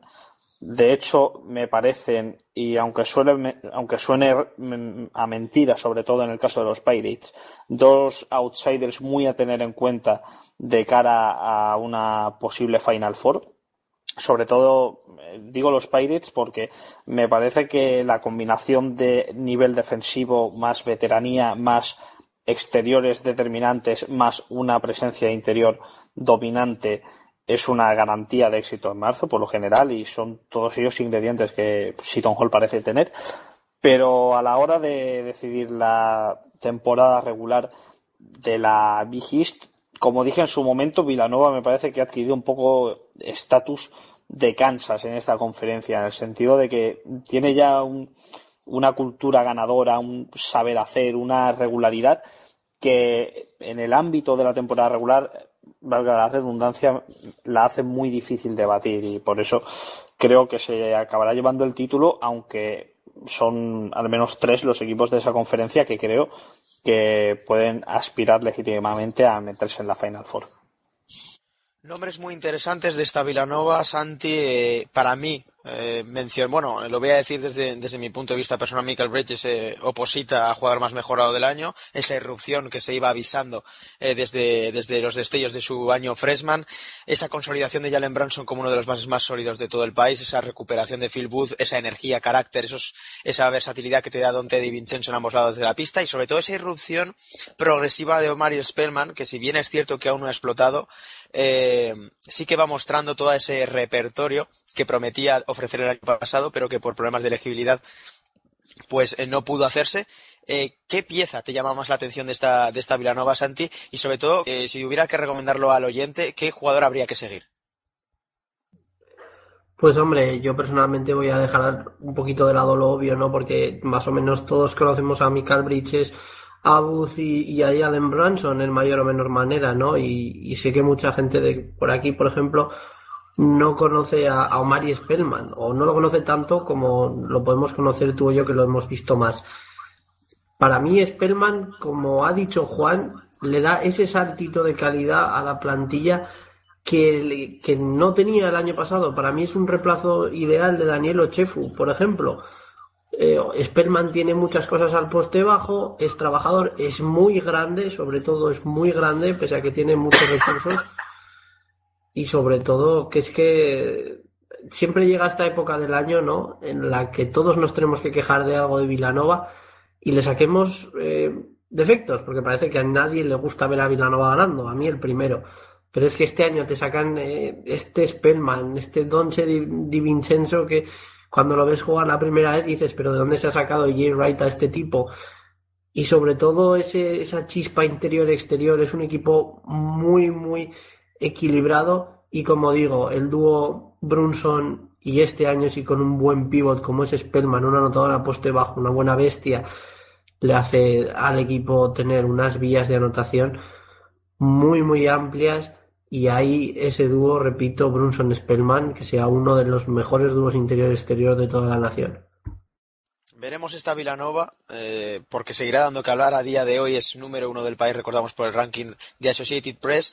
Lo cierto es que no ha tenido un calendario non conference muy complicado y tampoco lo va a ser. Le queda apenas un par de, un par de encuentros antes de adentrarse en un calendario de conferencia en la Big East contra Temple y contra Hofstra. Luego ya adentrará ese inicio de la Big East contra Dipolo, Balder o Marquit. Así que para verlo contra Xavier tendremos que esperar a la segunda semana de enero. Habrá que tener paciencia para sacar conclusiones respecto a, respecto a una Vilanova que seguro que se va a quedar en esos puestos de arriba eh, bastante tiempo. Por lo menos se comerá los turrones. Pero bueno, quién sabe. Eh, la verdad es que eh, los upsets están al orden al día y habrá que estar muy pendientes. Esto ha sido todo en cuanto a la tertulia se refiere, porque recordemos, eh, hemos hablado de los dos grandes protagonistas del Club de los Invictos. 351 equipos componen la División 1 de la, de la NCAA y apenas cumplido el mes de competición, solo son siete los que no conocen eh, la derrota, sobre todo como máximos exponentes Villanova y Arizona State por, una, por razones u otras, pero también Florida State, que la hemos mencionado por encima con ese upset contra los Gators. Estos Seminoles quieren dar guerra y los Gators, pues ya digo, dieron buena cuenta de ellos, sin grandes nombres. Leonard Hamilton ha construido un equipo y con alternativas. Un equipo bastante ofensivo con nombres como Terrence Mann, Phil Cofer, CJ Walker, Brian Angola y a la espera de lo que puede hacer el freshman MJ Walker. Tenemos a Miami Hurricanes que consiguió esa victoria con brillo eh, hace unas semanas contra Minnesota. Más allá de eso, calendario no conference bastante sencillo. Tenemos a TCU que va 10-0. Eh, si bien a los Horned Frogs tal vez le falten victorias de prestigio, la realidad es que llevan 15 victorias consecutivas si contamos el NIT del año pasado. Recuerden, vigentes campeones. Ojito a los de Jamie Dixon que están divirtiendo y mucho, uno de los equipos más plurales del país. Y por último, dos equipos con interrogante, como es Georgetown. Hay gente que, que pide que los Ollas estén en el top 25 y la realidad es que estos Ollas eh, no se han enfrentado a ningún eh, rival de nivel ni aunque se le parezca. No es que ya hablemos de una Temple o hablemos de una de un San Bonaventure o hablemos de St. Jones, es que hablamos de la Universidad de Howard, hablamos de, de Richmond, hablamos de Maine, de Coppin State, eh, de, de, Jacksonville, universidades que si bien es cierto no están poniendo a prueba a una Georgetown en reconstrucción, sí que están ayudando a que Pat Ewing coja el rumbo o mejor dicho el, el timón de esta Georgetown. Y por último Mississippi State que bueno en una Southeastern Conference aún por definir. La, la, realidad es que estos Bulldogs están aprovechando sus trámites, están eh, pasando todos ellos con nota y destacar el nombre de Tyson Carter porque la verdad es que estos Bulldogs, que se hablaba mucho de Quindary Witherspoon o de Lamar Peters, la verdad es que a mí me está gustando mucho el nombre de Tyson Carter. Vamos a terminar esta parte de tertulia para dar paso al debate, eh, así que mm, quédense ahí que nada volvemos.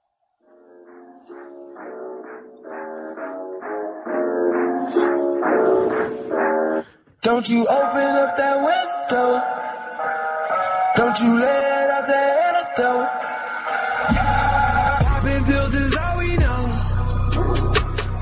In the hills is all we know. Don't go through the front door. It's low key at the night show. So don't you open up that window. Don't you let out the antidote. Yeah.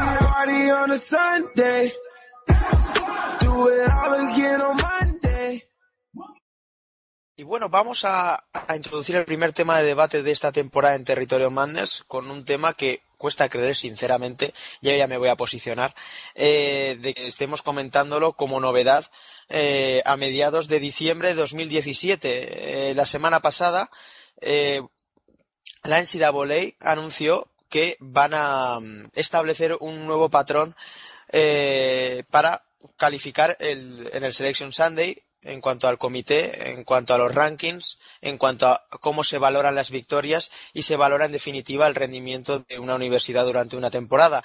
Llama la atención eh, que, esto sea así porque eh, saltaba a la vista. Todos los, todos los años se hacen, se hacen bromas respecto a, a los criterios del comité, pero lo cierto es que con casos como el de Monmouth el año pasado, eh, al parecer estas protestas han llegado a un resultado concreto y es que se va a, enfatizar mucho más en cuanto, eh, en cuanto al comité se refiere las victorias en campo neutral y eh, fuera de casa.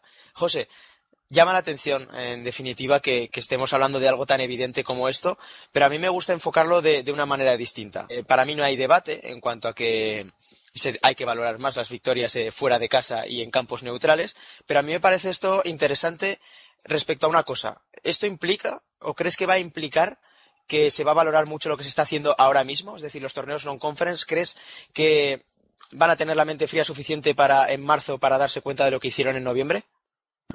Pues debería ser así, pero yo soy muy escéptico, Nacho, para que te voy a decir lo contrario. O sea, yo de demasiados años viendo baloncesto universitario y viendo cómo, cómo se las gastan luego en marzo cuando se reúne el comité de selección como para, como para creérmelo. Es decir, la teoría es preciosa y la teoría, como dices, lo que chirría no es que se vayan a valorar más las victorias fuera de casa o en campo neutral, sino que no se hiciera ya o que no se valoraran ya mucho más. Es decir, por poner algún ejemplo que hemos comentado hoy, es decir, no puedes valorar igual la victoria de Arizona State en cancha de Kansas que la victoria de Boston College sobre Duke, por ejemplo. Es decir, no es lo mismo ganar en el, a un grande como Kansas en el, en el Allen House que ganar a un grande como Duke, pero en, pero en Chinook Hill, en Massachusetts. O sea, creo que, creo que la diferencia es evidente y, y yo en mi, mi tierna ingenuidad pensaba que estas cosas se tenían mucho más en cuenta y que se ponderaban mucho más de lo que parece ser que se ponderaban. Es decir, de que cuando, por ejemplo, hace,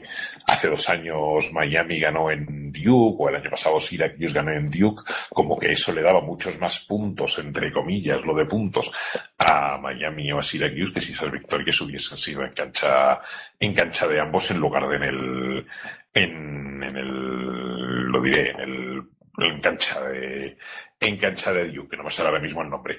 Eh, yo ya digo, en mi ingenuidad pensaba, pensaba que ya era así. Y entonces, evidentemente, por un lado me parece muy positivo. Es decir, es evidente que han tomado nota, que saben que, entre comillas y con perdón, la han cagado estos últimos años, que han perjudicado muchísimo a, a equipos de mid majors y sobre todo han perjudicado muchísimo a equipos de mid majors que habían conseguido magníficos resultados en cancha neutral en el periodo de non-conference y evidentemente mm, es que todos estábamos, o los aficionados neutrales, por decirlo así, estábamos todos pidiendo a gritos. Es decir, es evidente que cuando llega el non-conference hay muchísimos partidos en cancha neutral, hay muchísimas victorias de estos Monmouth o San Bonaventure o, o, cualquiera de estos equipos, como digo, en cancha neutral o a lo mejor en, en, incluso en cancha contraria en algún caso, y que luego evidentemente lo que se venía haciendo era ponderar mucho más el calendario de conferencia, donde evidentemente cualquiera de estos equipos pues gana quien tiene que ganar,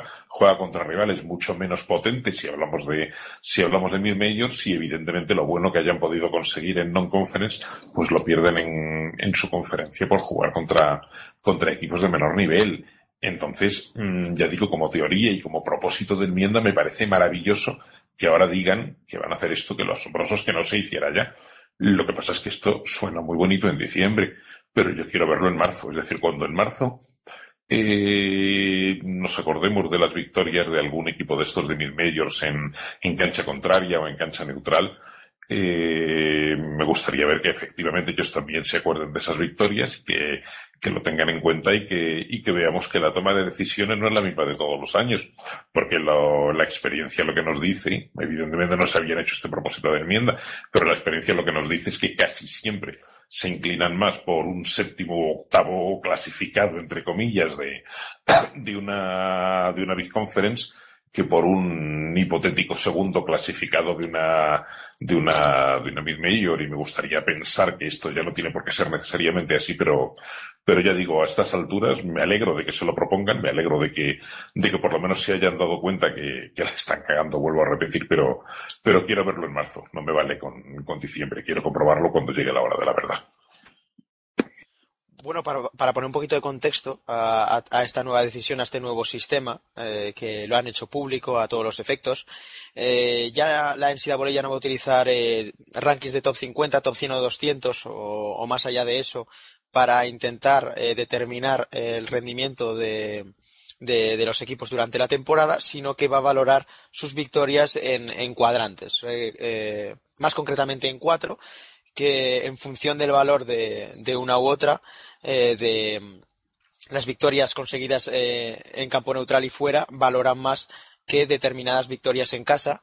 Y más allá de eso, eh, Juan, de este sistema, que, que, la gente lo que quiere ver es su función práctica, más allá de la teoría, que, que, bueno, si uno se mete y ve el croquis, la verdad es que parece un, problema de álgebra. Yo te quiero preguntar una, una, cosa mucho más simple, Juan. ¿Crees que este, esta, esta manera de valorar eh, este, bueno, por lo menos eh, este nuevo criterio puede ayudar a, las mid-majors? Pues vamos a ir por partes. En primer lugar, decir que, como bien has dicho, yo todavía no me he metido a, a analizar en profundidad el nuevo sistema este de cuadrantes porque así a primera vista he echado un vistazo y he dicho esto hay que tomarse su tiempo porque es bastante complejo. De entrada quería comentar que a mí lo que me parece más positivo de, esta noticia y es algo que suelo comentar en estos casos es el avance en materia de transparencia, que me parece realmente el, el gran debe del comité de selección del, del torneo de la NCAA. Eh, podemos estar más de acuerdo en los criterios que deben pesar más o menos, pero lo crucial es que se sepan, porque si no se saben siempre quedará espacio para la especulación.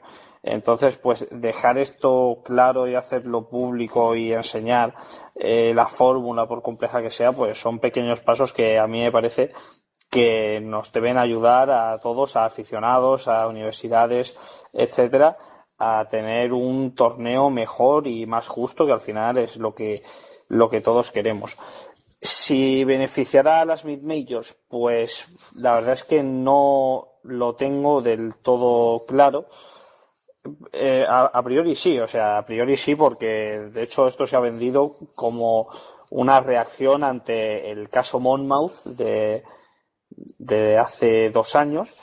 Y, y, bueno, si partimos de la base de que ha sido el caso de una mid-major la que en cierto modo ha inspirado esta modificación, pues sí, habría que concluir que las mid-majors saldrán reforzadas, pero del dicho al hecho hay un trecho y no tengo yo tan claro eso. Eh, desde luego, lo, lo, lo, mejor para las mid-majors yo creo que sería que esta medida eh, anime a las grandes universidades a salir más de su campus durante el, el calendario non-conference en vez de, quedarse, pues como hacen muchas veces las Duke y las Kentucky de la vida, se quedan dos tres semanas jugando partidos de, risa en, sus pabellones. Si empiezan a salir un poco más y, y, bueno, y a darle valor, ¿no? A ese mostrarse fuera de su cancha, pues si por el camino juegan con algunas mid majors, ahí les pueden ayudar y por supuesto lo que el valor añadido que se añade a las victorias de las Majors fuera de sus canchas, pues también es un, aliciente, ¿no? Pero mm, aún así yo tengo mis reservas sobre el efecto real que vaya a tener en cuanto a las mid majors, aunque insisto, creo que es de valorar positivamente la transparencia y el ánimo de bueno, de intentar que la gente entienda o, que los propios miembros del comité de selección entiendan los criterios que se siguen para seleccionar los equipos que juegan el torneo. Es que claro, eh, en teoría esto debería ayudar a las mid-majors, por lo menos la teoría así lo afirma, y de hecho Andy Katz, que ahora forma parte de, bueno, ahora es el jefe de redacción el redactor jefe, mejor dicho, de la tela baloncestística de NCAA.com, lo cual eh, se agradece bastante para el aficionado, sobre todo en cuanto a claridad y contundencia en estos aspectos. Y claro, se presenta el caso, por ejemplo, de Nevada, Santi. Eh, Nevada es una de las grandes sensaciones del inicio de temporada y su nivel esta temporada en cuanto a, resultados y a plantilla está más que contrastado. Eh, ¿Por qué digo esto? ¿Qué le debería beneficiar? Porque evidentemente al ser un equipo de la Mountain West va a tener que moverse mucho más que una Duke, que una Notre Dame. Eh, o incluso Boise State, que, tiene victorias también en campos neutrales. Eh, yo más que nada te quería preguntar, más allá de ayudar a equipos como Nevada o como Boise State en, lo que llevamos de temporada, que se tienen que mover más, que, que tienen que hacerse eh, un nombre a nivel nacional por, por distintas partes, viajar mucho para sacar conclusiones y para hacer como los Wolfpack, estar incluso en el top 25 a nivel nacional. Eh, ¿Crees que esto tiene que ver de una manera u otra con la irrupción de los torneos non-conference? Está claro que esa inclusión del PK 80 de, de, de, Nike ha marcado la diferencia en cuanto a la manera de vivir los torneos non-conference eh, en la NCAA. Eh, ¿Crees que tiene que ver un poquito con esto? ¿Una forma de valorar un poco más lo que se hace en Maui, lo que se hace en las Bahamas, lo que se hace en Puerto Rico? Pues mira, precisamente por ahí quería ir yo porque tenía la idea hablando de casos. Creo que ha nombrado José además a Syracuse del año pasado, pero si mal no recuerdo yo, el año que Syracuse llegó, el último que llegó a la Final Four con Malachi Richardson y compañía, ese año ganó el Battle for Atlantis, pero el resumen, el resto del resumen fue un poco dudoso. Y, hay estos equipos, ¿no? Que en muchos casos ganan un torneo non-conference, ya sea Maui, ya sea el PK80, ya sea Atlantis, y realmente no salen nada beneficiados por ello.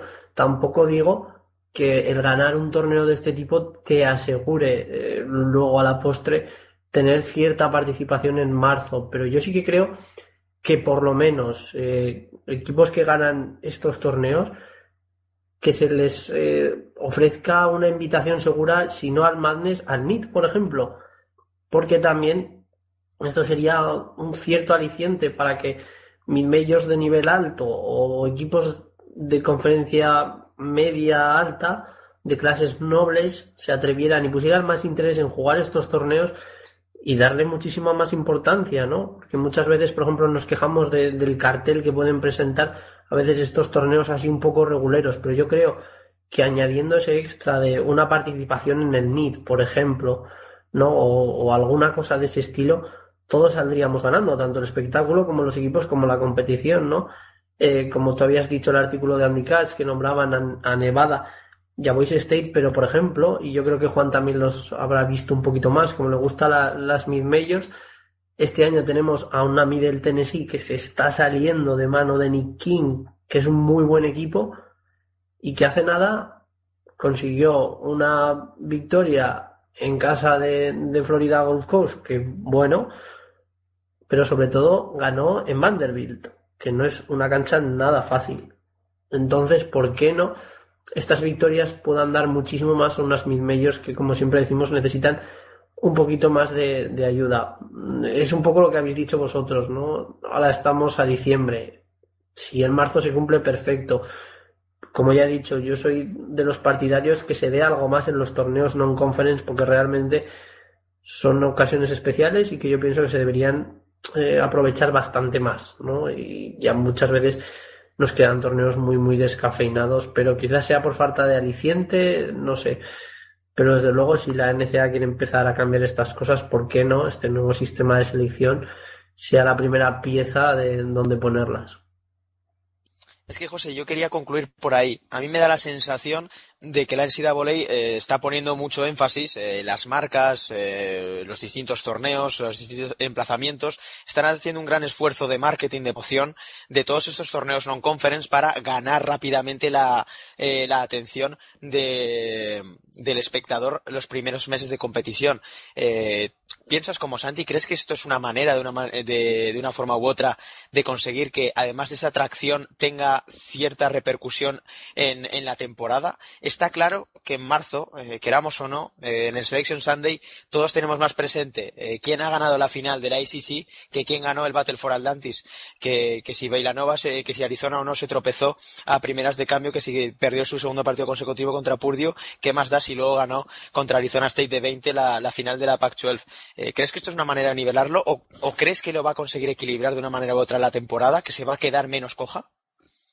Eh, creo que esa es la intención, evidentemente. Luego, ya que lo cumplan o no, será otro cantar, pero creo que esa es la intención y me parece una intención positiva porque, como tú bien dices, cuando llega marzo todos tenemos mucho más presente lo de, lo de febrero que lo de noviembre, pero la, la valoración que hace el comité de selección, evidentemente, no se debe restringir a febrero ni a marzo, se debe restringir a lo que ha sucedido desde noviembre.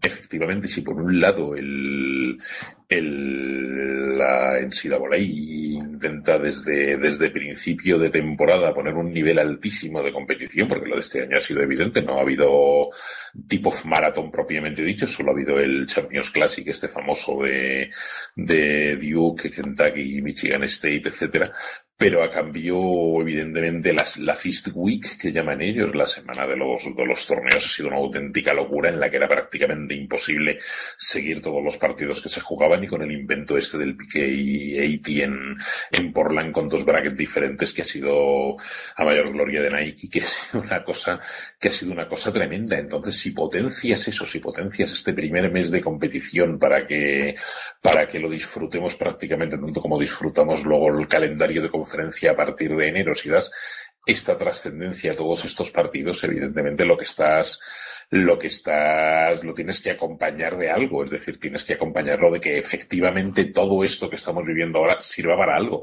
Y entonces, como declaración de intenciones, me parece muy positivo, si es que luego, repito, no se queda en una mera declaración de intenciones, y, y, efectivamente lo cumplen. A mí como, como intención me parece maravilloso.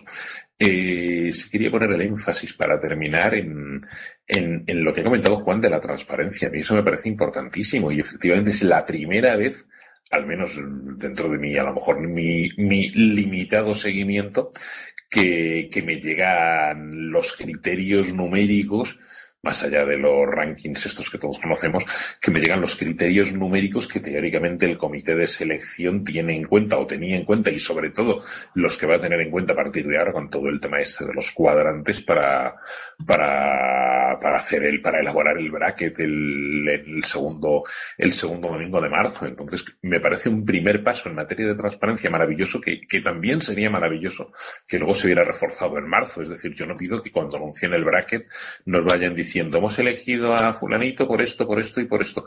No hace falta, pero sí sería bueno que a lo mejor si el domingo se anuncia el bracket, el lunes se hicieran públicos los criterios numéricos que se han seguido mm, no una cosa exhaustiva, pero por ejemplo decir eh, ponderación de tal, tanto, porque se ha ponderado la victoria tal, por ser del cuadrante tal, es decir, que mm, existiera la posibilidad de que esa transparencia no se quedara en una mera, también en una mera declaración de intenciones a finales de noviembre primeros de diciembre y que, y que en marzo, más allá del anuncio del bracket, eh, mm, se, diera esa información de por qué fulanito es SID 6 y no, y no SID 11 o viceversa, o por qué fulanito está en, estuvo en la burbuja y ha entrado y por qué el otro parecía que iba a entrar y no ha entrado.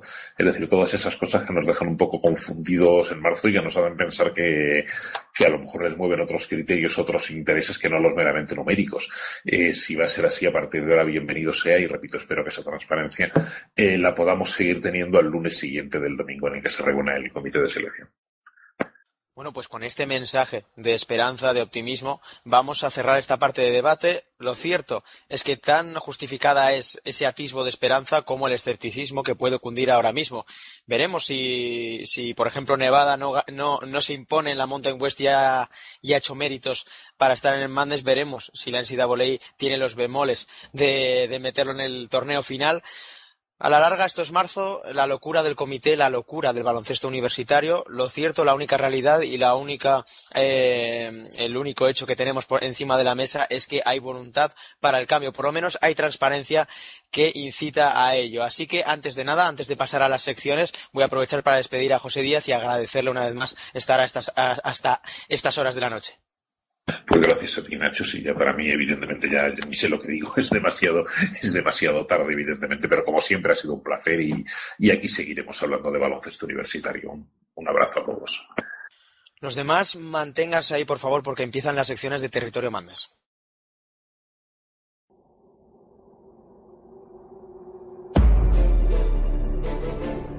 Todas las noches de jueves a viernes a las 12 tienes una cita con Pasión NBA. El análisis más completo de la actualidad de la mejor liga del mundo. Dirigido y presentado por Enrique García y con los mejores analistas de Pasión Deportiva Radio. Andrés Monge, David Uña, Óscar Periz y Álvaro Carretero.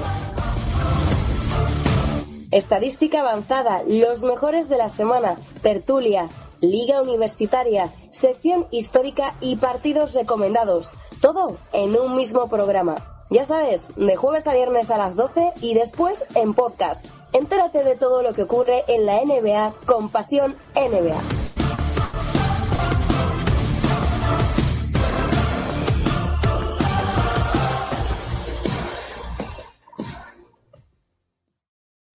Como siempre, permítanme empezar las secciones de Territorio Madness aquí en Pasión Deportiva Radio con el semáforo de Juan Vargas.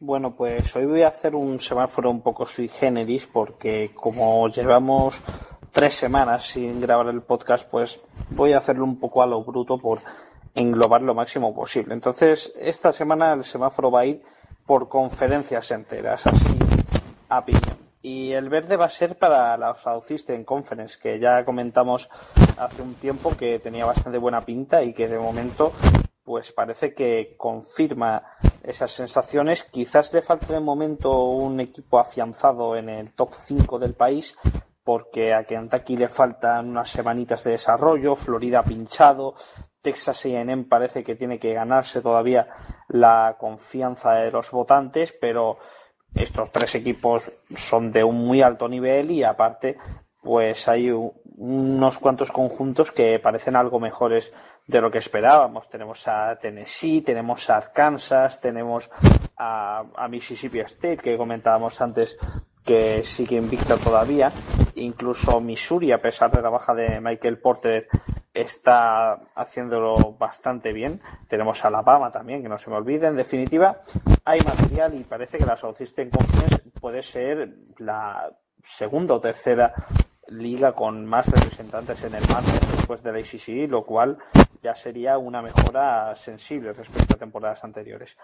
El naranja se lo voy a dar a la Pac-12, que está un poco de capa caída y de momento es la de Arizona State lo que la, lo que la salva de la, de la mediocridad. Arizona, pues bueno, ya hemos hablado sobradamente de ella, pero equipos como, como UCLA, como Oregón sobre todo, como USC, que está teniendo un inicio de temporada muy irregular, está, están por debajo de las expectativas y bueno, eso es algo que, está pesando a la Conference of Champions y bueno, que nos hace dudar un poco de sus perspectivas a largo plazo. Y el rojo me pesa, pero se lo voy a dar al Atlantic Ten, que lleva bastantes temporadas acostumbrándonos a tener 3, 4, hasta 5 o 6 equipos en el March Madness y que visto lo visto va a tener que cambiar bastante para meter más de uno este año porque es que no se atisba quién puede ganarse en su caso una invitación del comité. Su equipo, su miembro más prominente está siendo Rhode Island, pero también acumula ya tres derrotas y bueno, salvo el buen inicio de temporada de Saint Bonaventure, eh, con un calendario más bien fácil, es que el resto de equipos que se esperaba que fueran punteros de la liga han empezado con bastante mal pie. No está brillando Dayton, no está brillando La Salle, no está brillando BCU. Y el panorama, en definitiva, es un poco decepcionante y pesimista para una liga que nos había dado muy buen nivel en estos últimos años. Así que, bueno, este semáforo un poco excepcional de esta semana depara el verde para la South System Conference, el naranja para la Pacific 12 y el rojo para la Atlantic 10. I need my advance on the next one too. Yeah. I need it. Cause I got a really big team and they need some really big rings. They need some really nice things. Better be coming with no strings. Better be coming with no strings. We need some really nice things. We need some really big rings. I got a really y continuamos con las secciones con el quinteto de la semana de la mano de Santi Bautista. Pues bueno, en el puesto de base no nos podemos olvidar y no nos podemos dejar a un jugador que ha tenido muchos minutos en este programa y que es el flamante jugador de la semana en la SEC, Kai Bowman de Boston College, su casi triple doble ante Duke, tumbó al entonces número uno de la nación y provocó uno de los mayores upsets en lo que vamos de temporada. Y seguimos de upsets porque el otro miembro de nuestro backcourt es nada más y nada menos que Tra Holder de Arizona State. No hace tanto les anotaba 40 puntos ante Xavier y el otro día fue capaz de derrocar a los Jayhawks con una actuación impresionante. Ojo al señor de Arizona State que estoy seguro que va a estar en las quinielas de máximo anotador de su conferencia. Luego en el, en el puesto de tres nuestra primera referencia en toda la temporada a los Sockers y es que Landry Shamet merece ser incluido en el quinteto de esta semana. Los Sockers parecen haber vuelto a la senda de la victoria tras perder ante Notre Dame y ganaron el otro día en una cancha muy difícil como es la de Oklahoma State. Shamet explotó en este partido 30 puntos, un auténtico terror para defender unos Sockers que pese a la baja de Marquis McDuffie siguen demostrando que es un gran equipo liderados por este Landry Shamet. Luego, un poco habitual en esta sección nuestra, y es Jonathan Williams, el jugador de Gonzaga, que ya no solo es por su auténtico partidazo ante Florida, ¿no? En, ese encuentro que hemos nombrado tantas veces, pero es que la Pivot está jugando a un grandísimo nivel, siendo el mejor jugador de Gonzaga y sobre todo dejándonos ver eso que ya apuntaba cuando salió rebotado de, de los Tigers de Missouri, ¿no? Posiblemente el mejor jugador de Gonzaga esta temporada y, ¿por qué no?, uno de los mejores de la West Coast. Y por último, para cerrar nuestro quinteto, es un poco fastidioso, ¿no? Semana sí, semana también nombrar a este jugador, pero es que cómo no lo vamos a hacer, cómo no vamos a hablar de DeAndre Ayton, que superó con creces los dos test que tuvo esta semana, tuvo un gran partido ante Robert Williams y su Texas A&M en posiblemente su test más complicado en lo que va de temporada y posiblemente de, aquí hasta el final o por lo menos hasta el torneo final, ya que es eh, posiblemente el otro pivot, el, otro 5 que mejor esté colocado de cara al draft, ya que para mí Bagley es personalmente un 4, un doble doble ante Texas A&M y ante Robert Williams y luego destrozó a Alabama en un partido en el que parecía que el propio Eaton estaba jugando contra niños pequeños. Creo recordar que los números fueron de 29 puntos y 18 rebotes o, una barbaridad así. Pero bueno, números escandalosos para un jugador auténticamente escandaloso. Recapitulamos. Eh, Bowman de Boston College, Traholder de Arizona State, Landry Shamet de Wichita State Sockers, Jonathan Williams de Gonzaga y DeAndre Ayton.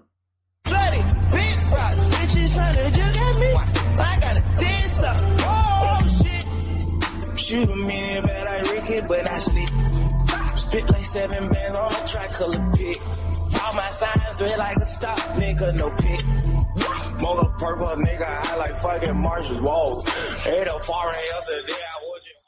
Y bueno, cabe hablar también de lo que están haciendo los españoles al otro lado del charco. lo cierto es que los españoles han superado con nota el frenesí de la última semana y además con nuevos protagonistas. Semana no hay que hablar de lo extraterrestre que ha sido Francis Alonso, sino que los focos recaen sobre Joshua Tomike, cuya paciencia en Maryland por fin ha tenido sus frutos. Mark Turgeon le dio una oportunidad en el triunfo ante Garner Webb y este no la desaprovechó. El interior canario acabó con nueve puntos y seis rebotes en 16 minutos en pista, casi tantos como los que había tenido hasta el momento en lo que llevamos de curso. Una prueba más de que cuando su entrenador lo precise, él estará preparado, algo que también saben sus compañeros. Kevin Werther se hizo en elogios, se deshizo en elogios para el producto de la eh, Canarias Basketball Academy. Ya decimos, Francis Alonso se ha alejado de los números espectaculares de, de otras semanas. Por recapitular, porque llevamos tiempo eh, fuera de las ondas, cabe destacar ese career high contra Liberty con tres prórrogas con 36 puntos. Eh, si bien es cierto que no, no, tuvo sus mejores porcentajes en tiro, lo cierto es que la determinación del malagueño para forzar la tercera prórroga y decidirla él mismo fue espectacular. Esta vez dado su versión más altruista, más distribuidora, con ocho puntos, eh, siete asistencias, en otro gran triunfo de UNC Greensboro, que se coloca como un equipo muy interesante a seguir en, en cuanto a las mid-majors se refiere. Y hay que hablar también de, de Jaume Sorolla. Si bien es cierto que Valparaíso está conociendo por fin la derrota, estaba, eh, los Crusaders estaban eh, protagonizando uno de los mejores inicios de temporada de su historia, pero lo cierto es que el pivo de Tortosa, después ya alejado de esos problemas de elegibilidad debido a una suspensión, eh, ya está empezando a sentarse en la rotación de Valparaíso. Si bien es cierto que perdieron contra Ball State y Purdue, el de Tortosa registró ante los Boilermakers, ante uno de los juegos interiores y sobre todo ante el gigante Isaac Haas, registró unos más que notables cuatro puntos y diez rebotes. El resto de noticias positivas llegan desde Hartford y George Washington. Por un lado, Andrew Ramírez parece más cerca de recuperar las buenas sensaciones con las que terminó la pasada campaña con los Hawks.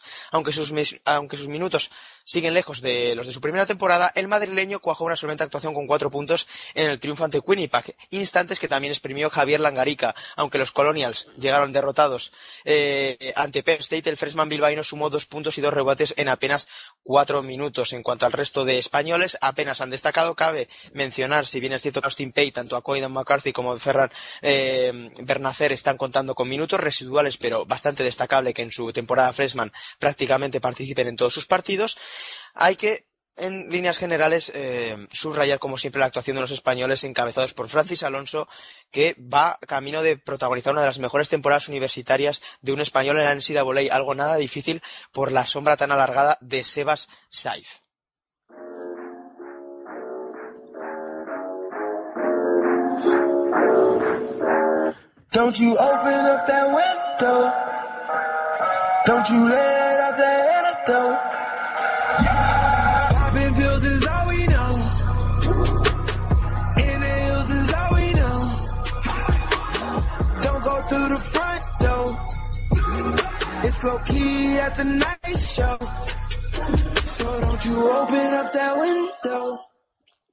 Y para culminar, para poner la guinda al programa de Territorio Madness de hoy, hay que hablar un poquito de la agenda, que es lo más destacado que tenemos por delante en el baloncesto universitario en los próximos días, empezando por esta noche.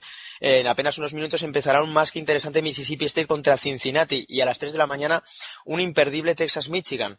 Eh, para seguir con la agenda de esta semana, vamos al día de mañana y vamos a destacar eh, como mucho tal vez eh, un Villanova Temple, si bien es cierto que mm, los Owls tampoco están realizando una gran temporada, veremos si Temple es capaz de suponer un desafío para una Villanova que ya decimos va 10-0 y por ahora está arrasando allá por donde va. También destacar el partido de Francis Alonso contra UNC Wilmington, UNC Greensboro contra UNC, eh, Wilmington, duelo de North Carolina.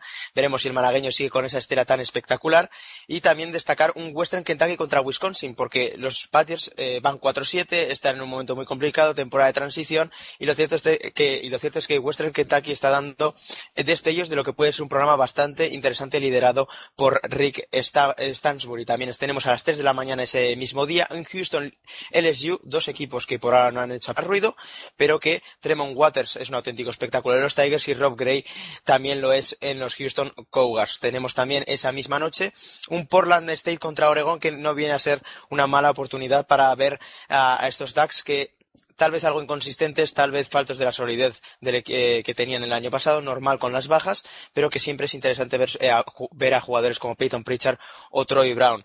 Eh, destacar que Tal vez el jueves no tengamos nada demasiado sobresaliente, aunque también podíamos mencionar ese Valparaíso Northwestern, la oportunidad para ver a Jaume Sorolla ante una Northwestern que aspira a ir hacia arriba, liderados por un Scotty Lindsay que viene a ser con eh, con la referencia en lo que llevamos de temporada. Pasamos ya al viernes, en esa frontera con el fin de semana. Tampoco partidos demasiado interesantes, habrá que esperar al, al sábado para ver partidos de nivel. Y por ello nos vamos a él para ver, entre otros, eh, jornadas que ya sabemos empiezan muy pronto. Empezamos con un George Washington contra Miami a las 6 de la tarde, Seton Hall contra Rutgers a esa misma hora, los Rangers son otra historia. Los Scarlet Knights con Corey Sanders es un equipo mucho más atractivo que ver. Eh, muy interesante el trabajo que está realizando Steve Piquel allí. A la misma hora también tenemos un Valder Purdue. Habrá que ir con bastantes pantallas a la vez. Otra oportunidad de ver a Francis Alonso ante un gran rival. En este caso, UNC Greensboro se enfrenta a North Carolina State. Partido bastante importante para los Spartans en cuanto a su resumen. A las seis y media eh, tenemos un Syracuse Georgetown. Veremos de qué están hechos de verdad los Ollas. Tenemos eh, no, muy, eh, no muy tarde tampoco a las 8 de la tarde Michigan State Oakland. Tenemos a esa misma hora Virginia Tech contra Kentucky, uno de los partidos más atractivos a mi parecer de esta tarde de sábado. tenemos un Oklahoma State Florida State. Eh, la verdad es que los Tigers están haciendo una, un inicio de temporada bastante aceptable y Florida State repasamos están invictos en lo que llevamos de temporada y por continuar ya nos eh, adentramos en la noche. Bueno no tenemos al filo también a las casi a las nueve de la noche tenemos un Indiana Notre Dame que si bien no tiene el brillo de otros años también promete por lo menos nombres bastante interesantes a las nueve y media tenemos Cincinnati contra UCLA, equipos muy diferentes en su estilo de juego, defensa contra ataque. Veremos si UCLA es capaz de sumar su primera gran victoria de la temporada y Cincinnati de recuperar la regularidad. A las 10 de la noche, eh, también uno de los partidos señalados de la semana, Oklahoma, la Oklahoma de Trey Young, el, el jugador del año en lo que llevamos de temporada, contra Wichita State número 3 de la nación. Y ese duelo Landry Trey aunque no va a dejar indiferente a nadie. Ya nos acercamos ya a, horas más intempestivas. Tenemos Florida Clemson eh, casi a las 11 de la noche. Tenemos Northern Iowa contra Iowa State a la misma hora. Tenemos también destacable eh, un Oregón Fresno State. También tenemos destacable eh, en cuanto a este nivel de partidos un Kansas Nebraska. Eh, los Jayhawks ante la presión de, de, no caer en una tercera derrota consecutiva. Tenemos un Arizona New Mexico, unos Wildcats que intentan remontar el vuelo tras eh, esa mala racha. Tenemos también para terminar esta jornada de sábado eh, partidos como un Utah BYU ya en horas auténticamente eh, terribles. A las 5 de la mañana un Utah BYU que bueno, si bien es cierto que no tiene la lucidez de otros años, puede dejarnos detalles interesantes. Y para terminar eh, esta semana universitaria tenemos el domingo, tampoco un, menú demasiado cargado de partidos, pero tenemos un Vanderbilt Arizona State a las 8 de la tarde, oportunidad para ver a uno de los equipos más divertidos del país, y también eh, eh partidos, perdón, como un Penn State Josh, eh, Josh, Mason, oportunidad para ver a Tony Carr, uno de los jugadores más versátiles de las, de las High Majors esta temporada, y también por destacar una Iona St. Jones, un duelo del este, un duelo de Nueva York, que siempre es interesante de ver. Así que más o menos esto es lo más interesante de lo que se avecina en esta semana universitaria. Nos acercamos a la Navidad, tal vez los partidos no llamen mucho la atención, pero es importante con este cúmulo de upsets ver cómo responden los grandes programas.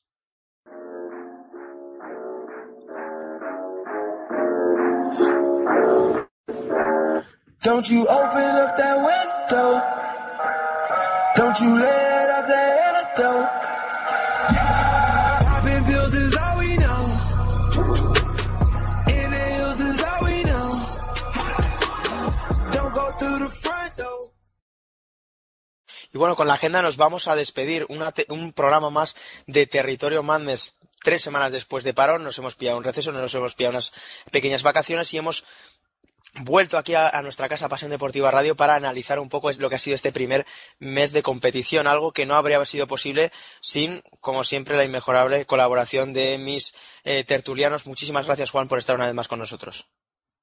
Gracias a ti, Nacho, y hasta la semana que viene.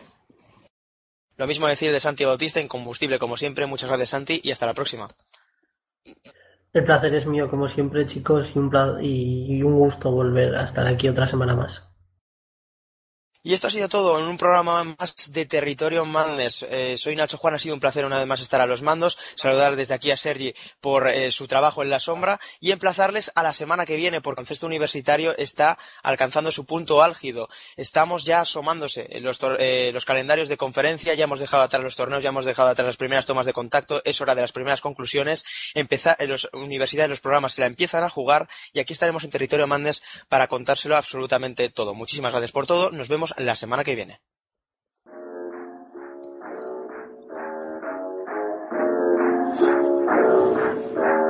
Don't you open up that window. Don't you let out the antidote. Popping pills is all we know. Inhales is all we know. Don't go through the front door. It's low key at the night show. So don't you open up that window. Don't you let out the antidote. Yeah, party on the side.